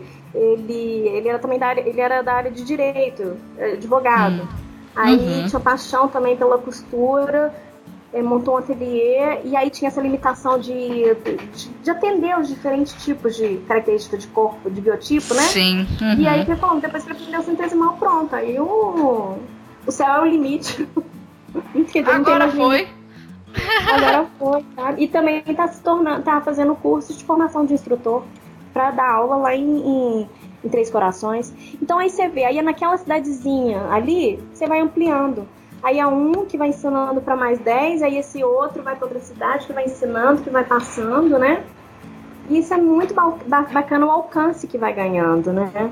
Ah, pra, que legal. Todo, pra todo canto. E vai transformando a vida das pessoas, porque Exatamente. a costura é uma profissão muito poderosa. Costureira tem um poder que às vezes a pessoa não Exatamente. percebe que tem. Trabalha de casa, pode ver os filhos crescendo, trabalha com autoestima, trabalha com Exatamente. moda, trabalha com beleza, cuida de Isso. mulheres. Então, é, é um universo muito interessante de trabalhar. Aqui no podcast, né, como vocês podem perceber, a gente fala demais. A gente ama falar e as nossas ouvintes amam falar também, através dos áudios que elas mandam pra gente no WhatsApp aqui da rádio. Então vamos ouvir agora o recadinho de uma das nossas ouvintes. Olá, gente. Olha, para mim é um prazer imenso estar podendo é, participar, né? Dando esse meu depoimento no Rádio da Costureira. Conheci há pouco tempo e para mim tem sido maravilhoso. Os profissionais que são entrevistados têm me inspirado bastante porque embora eu tenha licenciatura em língua portuguesa, sou professora, mas eu pretendo sim em breve ter o meu ateliê e as entrevistas que ouço nesse programa têm me inspirado enormemente, é, me dá cada vez mais a, a, determinação de poder ter futuramente um ateliê. Um beijo, um abraço, viu? Tem sido para mim, repito, um prazer imenso. Gostou do áudio do ouvinte? Quer participar também? Então manda pro nosso WhatsApp, que é 4591 13 8294. Vou repetir devagarzinho. 45 é o DDD 9113 8294. Você pode mandar um áudio com sugestão, agradecimento, história, pode ser reclamação também. Você pode chorar tuas pitangas com a gente. A gente tá aqui para te ouvir, para te ajudar. O áudio que você quiser mandar, você pode mandar aí pro nosso WhatsApp. Então, vamos voltar, Carol, pro nosso papo. E eu queria te perguntar uma coisa, Carol. Como é que você vê, como é que você enxerga, né? Como é que a empresa Corte Centesimal enxerga as costureiras e o mercado de moda para o futuro? Qual o posicionamento que a empresa tem diante dessas mudanças de consumo, de produção de moda? Vale a pena investir nessa profissão de costureira? O que, que você acha? Então, como, eu estava até comentando com você mais é, anteriormente, né, quando eu comecei a trabalhar né, com, a, com minha mãe, com minha avó, com minha tia, né, que eu comecei a conhecer essas histórias de quem trabalhava com, com as nossas técnicas de modelagem, né, sejam elas modelistas, costureiras, instrutoras, me chamou muita atenção isso que eu até comentei com você de, de algumas senti até quase que vergonha de, ai meu Deus, sou costureira, Sim. né?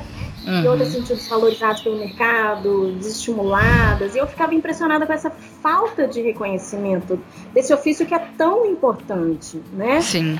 Então, é, uma das pautas que eu, falo, que eu, que eu sempre defendi né, que eu acho que isso passa muito pelo trabalho da valorização da modelagem de roupas, é a uhum. valorização do ofício dessa mão de obra, das costureiras e modelistas, né? A indústria da moda é uma das que mais gera emprego de uma ponta a outra da cadeia. Sim. E volta e meia a gente se depara com notícias sobre exploração de mão de obra.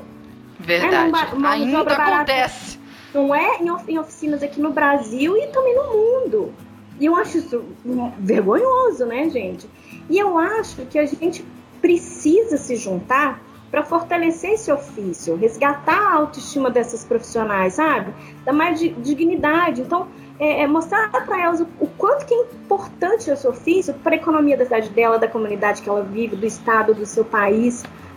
Então, é, é, é, eu acho que quando a gente trabalha junto, né, quando a gente vê tanta coisa acontecendo nesse universo da moda, é, uhum. eu acho que todo mundo sai ganhando. Assim, é, você vê, o Brasil é o maior, é, o quarto maior produtor de roupas do mundo. 75% da mão de obra é composta de mulheres, segundo os dados do site da BIT, né? A, a, indústria da moda é o segundo maior gerador do primeiro emprego. A, é, a, a moda brasileira, ela está entre as cinco maiores semanas de moda do mundo. A gente tem mais de 100 escolas e faculdades de moda pelo país. Né? E o, o que que vai, e o que que, por exemplo, esses profissionais que estão se formando, né, que estão saindo das faculdades, o que que, o que que que vai diferenciar eles, destacar ele. É tanta informação que a gente tem, né? É, é, é que, a gente, é que a gente é bombardeado todo dia de informação. É, o, é o, que, é o que vai destacar esse profissional que está saindo das faculdades, por exemplo, que estão entrando no mercado? É o que ele tem, tem de conhecimento. Então, quanto Sim. ele mais se prepara, quanto ele mais estuda, quanto, ele, quanto mais curso ele faz, né, quando ele aprende, as costureiras também, as, as costureiras elas estão sendo é, é, eu acho que ela tem um resgate de, do, do, do, desse ofício, né? Sim, é verdade. É, de, tá na moda, né? tá na moda. Eu então, falo assim, ó, nem todo mundo tá já viu, mas tá. O negócio tá, tá aquecendo, daqui a pouco ferve. No dia exatamente. que enxergarem. é, exatamente. Então, assim, eu falo, falar de moda é, a gente precisa falar desse, desse assunto, né? Porque a gente, a gente, tem um, um, uma, uma uma, é, uma consciência maior da, da, importância desse papel, né? Sim. Acho muito bacana ver os movimentos aparecendo por todo canto, que tem despertado a atenção das pessoas, empresários, profissionais de moda, moda né, é, de discutir esses assuntos relacionados ao problema também de exploração da mão de obra. Né? Um, um, desses movimentos, por exemplo, se, se você já ouviu falar, é o Fashion Revolution, Sim, né? sim. Que, que, é um movimento global de conscientização a favor de uma moda mais ética, mais transparente, mais, mais responsável, né?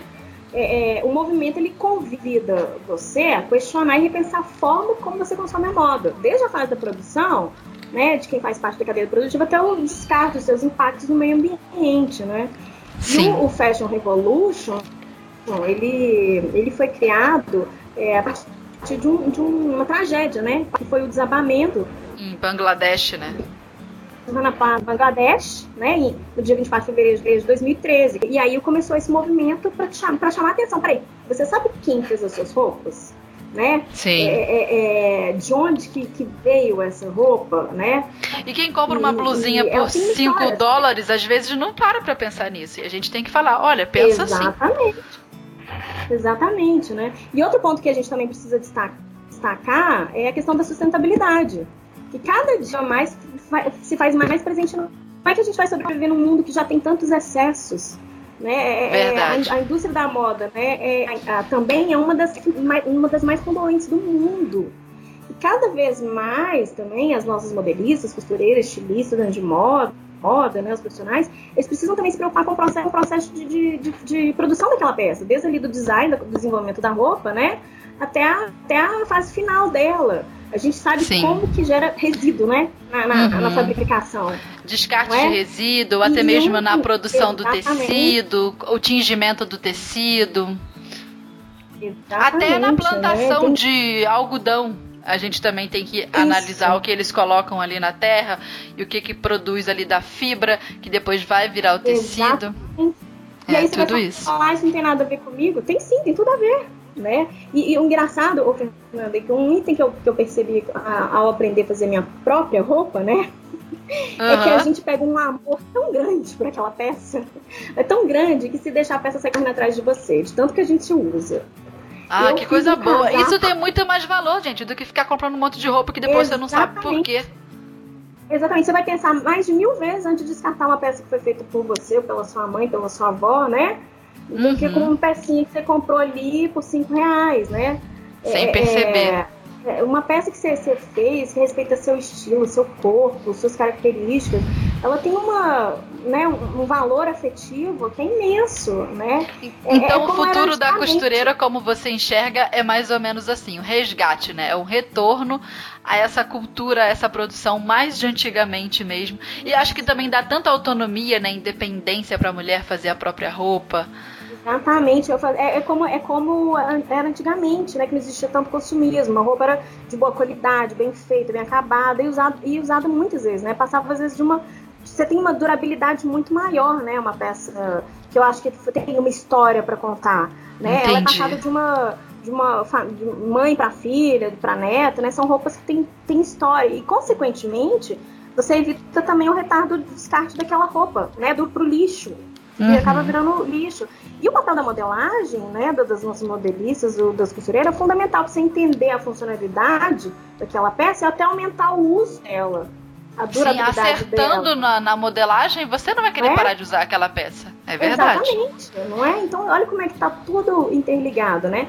E outro Sim. ponto importante também, que é um dos pilares para ser considerado sustentável, é justamente a questão da mão de obra.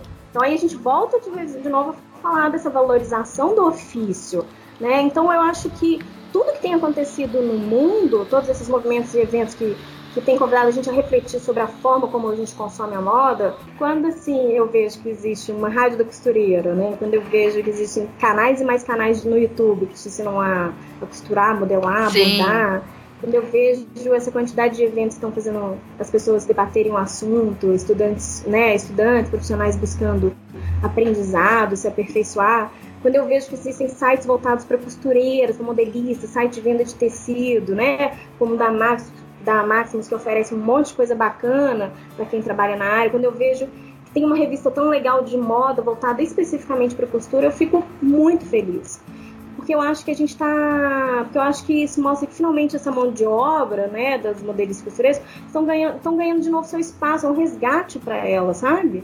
As Sim. pessoas estão acordando para a importância delas, né? De, de, de, do, no nosso, no nosso, na nossa comunidade, né? E, e para quem trabalha, para quem quer aprender, por exemplo, a costura por hobby, é, essa atividade pode ser muito prazerosa, né? E uma ótima terapia. Sim, é terapêutico. Dá vontade é? de tocar a máquina é, pela janela de vez em quando? Dá! É, sim, claro. Faz é, parte. Mas é terapêutico quando você vence aquilo, se supera, você fala, ai, consegui. Aí você é? xinga a máquina e depois pede desculpa. Não é? Eu, eu acho que é uma. Eu, eu falo que a costura é uma forma de meditação, porque a gente tem que desacelerar, a gente tem que. Verdade. A, a, a respirar, a gente tem que aprender a respeitar o tempo de cada coisa.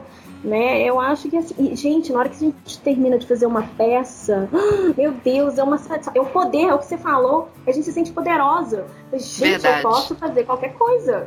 Uhum. Né? Eu posso tudo. Eu, eu fiz um casaco aqui, esse negócio de, da peça sair correndo, eu fiz um casaquinho pra mim de inverno.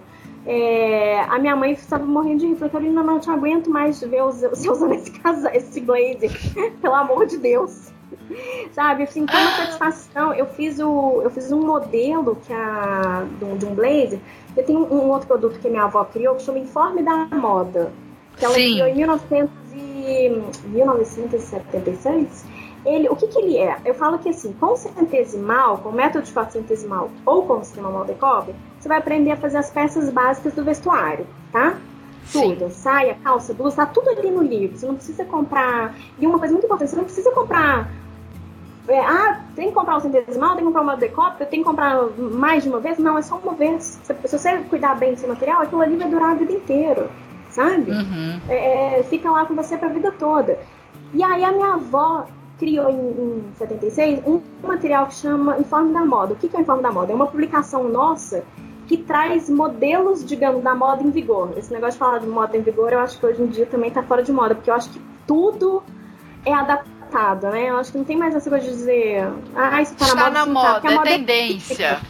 é tendência, né, do momento, né? Porque a moda é cíclica, né? O que você vê, o que foi moda há 30, 40 anos, 20, 30, 5, 10, volta hoje com outra releitura.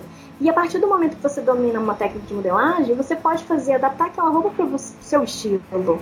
Sim. E aí a vovó criou o Uniforme da Moda com, a- com o objetivo de trazer modelos mais elaborados, né?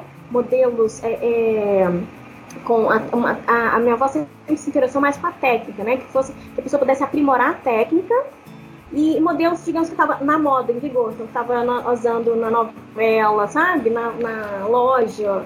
Sim. E aí ela. é, como que funciona esse uniforme da moda? Ele é feito a várias mãos. Ela tinha sempre uma estilista que trabalhava fazendo para ela, fazia os modelos, escolhia os modelos Ah, de acordo com a moda, o que as pessoas estavam pedindo.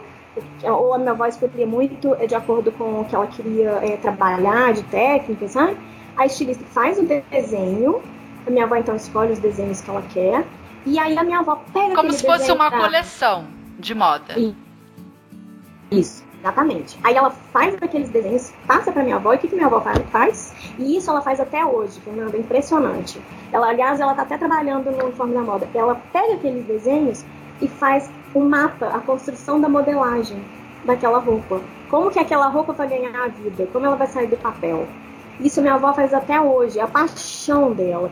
Você O tem passo ideia? a passo ali, né? Isso, daquele modelo. Você, para você construir aquele modelo. Então, e que é baseado, o informe da moda ele é baseado no centesimal e no moldecópia. Então, quem trabalha com o centesimal ou com moldecópia, é, usa o, o e quer trabalhar com interpretação de modelos, quer se aperfeiçoar na modelagem, a gente indica, eu falo que é a nossa pós-graduação, a gente indica o informe da moda. Entendi. E aí vovó constrói as modelagens, né, baseado no centesimal e no moldecópia, e aí naquele, naquela publicação, que é uma publicação, como se fosse uma apostila, uma folha Uhum. 4, sabe?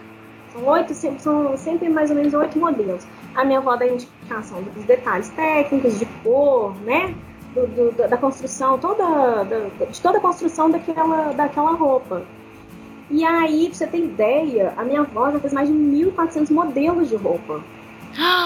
Que ela Todos já no uniforme. interpretou 1.400 modelos interpretados no uniforme da moda. Aí, no É caso, é só aplicar as escalas e ir fazendo. Isso, isso. Você vai ler o desenho, aquilo que eu falei, se familiarizar bem com, a, né, com os nossos, com as convenções do desenho, você vai usar a escala aplicada sua. Se o seu, você, você tem, está lá na blu- na blusa, está falando lá, usar três é, é, unidades da sua escala de peito.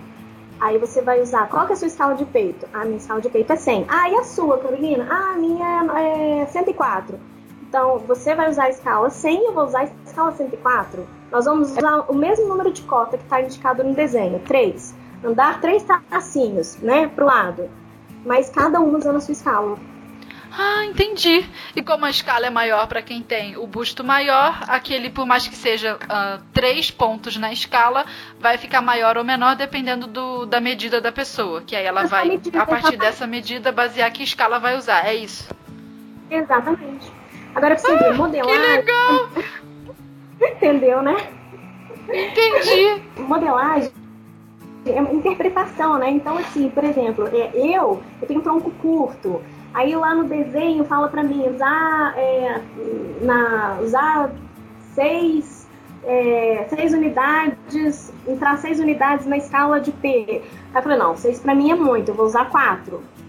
Você também uhum. vai fazendo as suas adaptações de acordo. A gente te dá o um mapa, a gente te dá né, a, a, as instruções, mas com o seu conhecimento, com a sua prática, você também vai adaptando para o seu corpo. Ah, Principalmente não, a, as medidas verticais, né? A, a, a vertical, você. Como que, que ele funciona? Você vai tirar as medidas, as horizontais e as verticais, né? Sim. As verticais você sempre vai marcar com. Ah, gente, esqueci de falar desse, desse ponto importante, né? Do, em centímetros, do, né? É, do, do, do, diferencial do, do centesimal, né? Por que que. O que, que o, o, centesimal se diferencia dos outros métodos, né? Porque, é, assim como nos outros termos de corte, as medidas são tomadas tendo como unidade o centímetro, né? Uhum. Entretanto, nessas medidas horizontais é que se diferencia de todas as outras técnicas de modelagem. E é justamente nesse ponto que a gente pode comprovar a exatidão do centesimal, porque as medidas elas são marcadas com a escala adequada, uhum. né, de modo a conservar as proporções com, com absoluto rigor. Né? E aí por isso que a gente fala que quem adota o, o centesimal traça o próprio, o, traça o próprio molde que fica tão perfeito que até é prescinde de provas, né? Então fica, com, fica muito mais simples, né? Então a gente sempre bate nessa tecla também, gente. Tirar as medidas é, assim, é, é primordial. É fundamental. É fundamental. É fundamental. Eu acho que depois desse nosso papo todo muito gostoso. A gente pode seguir para o final do nosso programa. Vamos finalizar, mas antes do nosso arremate, temos o nosso momento zigue-zague, que é aquele, aquele quadro de perguntas rápidas aqui na nossa Rádio da Costureira. Então, Carol, se prepara aí, res, respira. Eu, a, a e vamos lá. Agora. Vamos lá, a primeira. Uhum. Responda rápido. Qual a melhor e a pior coisa de se trabalhar com modelagem? Rápido. Nossa senhora, a melhor é você poder fazer o que você quiser do, do seu jeito, respeitando seu estilo e suas medidas. A pior. E a pior é você não conseguir fazer, ter tempo para conseguir fazer tudo que você quer. é verdade. É esse o dilema. Ai, meu Deus. O dia precisava ter mais do que 24 horas. Pergunta 2. É? Se você só pudesse usar um método de modelagem para o resto da sua vida, você escolheria o corte centesimal ou o molde cópia? Ai, meu Deus do céu. Acho que o centesimal, no meu caso. O método de corte centesimal. Porque Beleza, eu consigo por adaptar, porque eu consigo adaptar a, a, necessidade do meu corpo, das minhas medidas, porque eu não tenho, eu não sou, né, aquele modelo de modelo magra, né, esguia, né? Eu já tô mais gordinha, eu tenho mais peito, eu tenho tronco curto, então eu consigo adaptar as medidas à minha necessidade. E eu consigo fazer Entendi. uma roupa bem feita com caimento bom, sabe? Que, que vai me valorizar, que vai me deixar feliz. Ai, que maravilhoso. Três. Tá. Se você tivesse uma máquina do tempo e pudesse retornar para a década de 30, o que uhum. você diria para sua bisavó Carmen? Nossa, eu vou fazer vou chorar, hein?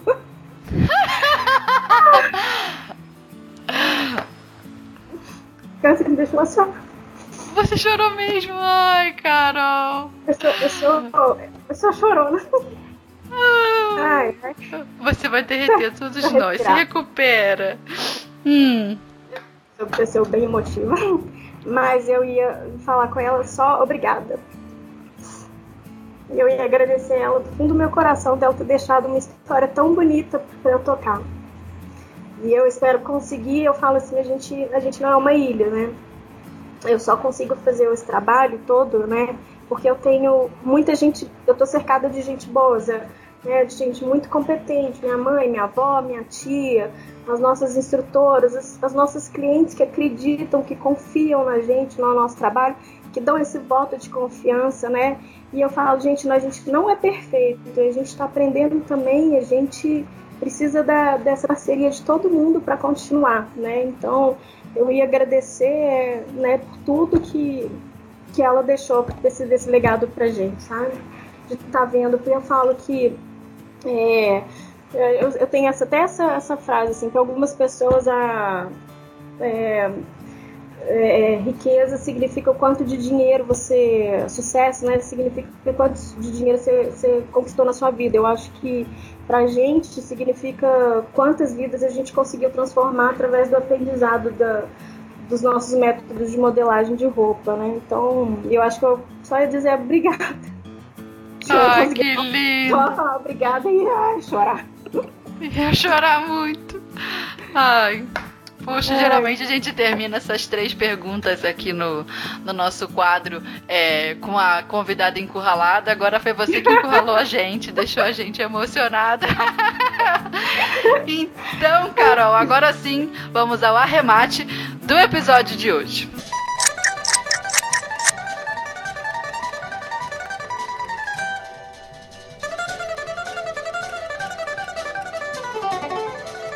Muito se fala de valorização da profissão da costureira. É um assunto importantíssimo e muito sério. Mas e se agora eu apontasse para você um caminho diferente para essa tão desejada valorização? Imagine você, costureira, recebendo uma cliente no seu ateliê e explicando para ela que o método usado para valorizar cada curva do corpo dela com perfeição tem origem 100% brasileira, que foi criado pelas mãos de uma dona de casa, mãe e costureira numa cidade do interior de Minas e que ganhou o país e passou a ser ensinado em faculdades de moda, inclusive. Você não acha que essa cliente te veria com um olhar diferente? Então, uma das palavras mais poderosas para agregar valor a um trabalho é a tradição e junto dela a história. Dizer para uma cliente quantas escalas tem o corte centesimal talvez não seja assim muito atrativo. É muito técnico, né? Mas contar a história de vida de quem criou esse método é algo envolvente, é encantador. E sua cliente precisa, precisa saber dessas coisas, porque é isso que faz com que ela valorize a sua profissão também. Porque se você não se posicionar como ali uma profissional que detém todos esses conhecimentos, as clientes simplesmente vão te tratar apenas como uma executora de serviços e não como uma pessoa única e cheia de conhecimentos. Seja sobre o método de modelagem, seja sobre a origem do tecido, sobre um aviamento, qualquer coisa. Eu digo que a costureira tem que ser assim uma enciclopédia ambulante sobre todas as coisas de costura. E tem que falar disso para as clientes, para o marido, para os filhos, para as amigas. E o gosto por contar essas histórias não encanta apenas a cliente que ouve, encanta também a própria costureira que fala. E isso traz pra gente uma memória do quanto a nossa profissão é incrível, é transformadora, e isso também nos fortalece naqueles momentos difíceis em que a costureira desanima. Então, conte essas histórias que eu garanto que o seu trabalho será muito mais reconhecido. E Carol, eu quero agradecer a sua presença aqui com a gente. Muito obrigada pelo carinho, por esse papo bom, emocionante que a gente tem. Eu que Coisa agradeço. Boa. Ô, Fernanda, fiquei super feliz mais uma vez. Nossa Senhora, no dia que você me mandou a mensagem falando da entrevista, né? Eu tava com a minha avó do meu lado. Eu falei, vó, tem, tem, estão é, querendo fazer uma, uma entrevista pra Rádio da Costureira. Ela falou, nossa Senhora, que legal. Gente, mas é muito chique isso, tem uma rádio da costureira. muito bacana. Gente, nunca imaginei que isso né, um dia pudesse ter aquilo que eu te falei, da, da gente de valorizar esse ofício, né? Da gente ter esse resgate. E eu fiquei super feliz, muito honrada com o convite. Eu te agradeço demais. Nossa, pela, pela oportunidade também de falar de um pouquinho da nossa história, né? Que a gente trabalha nossa, com tanta dedicação, com tanto amor e, nossa, eu só tenho que te agradecer por essa oportunidade, viu? Não, foi, foi, foi muito bom, foi muito gostoso. Ah, eu que foi agradeço, muito... foi um papo muito bom mesmo. Olha, parece assim, papo de comadre, costureira tem é, isso, né? Exatamente. Papo de costureira, toma um chazinho a da tarde. ela cria amizades, né? Ela, são os laços que ela cria que a gente, que nenhum, né, que, que, que não se desfaz, né? Que ficam pra vida toda, né? Sim, Sim, é verdade. Costureira, trabalhar com costura é uma grande oportunidade mesmo de crescimento, desenvolvimento pessoal. É muito, muito bom. Então, é. Carol, faz o seguinte: agora que você deixou a gente com água na boca, curiosa para conhecer tal desse corte centesimal, a gente quer porque quer aprender esse negócio, esse trem, como diz os mineiros. Uhum. É, deixa os contatos. É, então pra gente de como que a gente acha o corte centesimal na internet. Ó, a gente tem um site, o nosso site ele é www www.cortecentesimal.com.br. A gente tem uma loja virtual também, onde a gente vende todos os nossos produtos pelo Brasil todo, né? E a gente manda pelos correios. A gente tem uma página no Facebook, que é, acho que se você jogar lá corte centesimal já aparece. Temos nosso Instagram, que é arroba corte centesimal. Tem meu e-mail de contato também, mas está tudo já divulgado também na, nas, nessas redes sociais. E a gente tem um blog, Modelagem do Vestuário, como eu contei, ele foi criado pela minha avó. Demais. Né? A Dona Dora criou o blog tem 10 anos. E, e a gente tá então na, na, na todas as redes sociais, né, para te atender, para conversar, para te pra conhecer a história também, né, e também dividir com vocês o, né, o, o, o aprendizado do, das nossas técnicas de modelagem. É isso aí. Então, costureira, você já sabe o caminho. Passa lá, só digitar corte centesimal em qualquer rede, internet. Bota no Google que eu garanto que você acha. Falando em ah, Google, tem mais uma coisa que você, nosso ouvinte, tem que encontrar também. Você já conhece o blog da, da Maximus Tecidos? Ele tá de cara nova. E eu tenho que dizer para vocês que agora lá tem post todo dia sobre tecidos, ah, corte, costura, modelagem, desenho de moda. Coloca lá no Google blog Maximus, que também vai encontrar facinho e aproveita para participar da comunidade do Clube da Costureira no Telegram, que é um canal novo de muito conteúdo sobre o universo da moda sob medida. Eu vou deixar o link aqui nos comentários, tá? Que é para facilitar a vida de vocês. Então você clica no link que você vai lá conhecer. E eu agradeço a presença de cada uma de vocês aqui com a gente no, na Rádio da Costureira, nesse podcast tão querido. Pega o link, sabe? Bota lá no WhatsApp, anuncia para uma amiga sua, para sua amiga costureira, fala, você tem que conhecer isso aqui. Pra você parar de sofrer com essas modelagens complicadas que você tá fazendo. Ouve esse episódio, você vai gostar. Agradeço a companhia de vocês sempre com a gente. Um beijo e até o próximo episódio.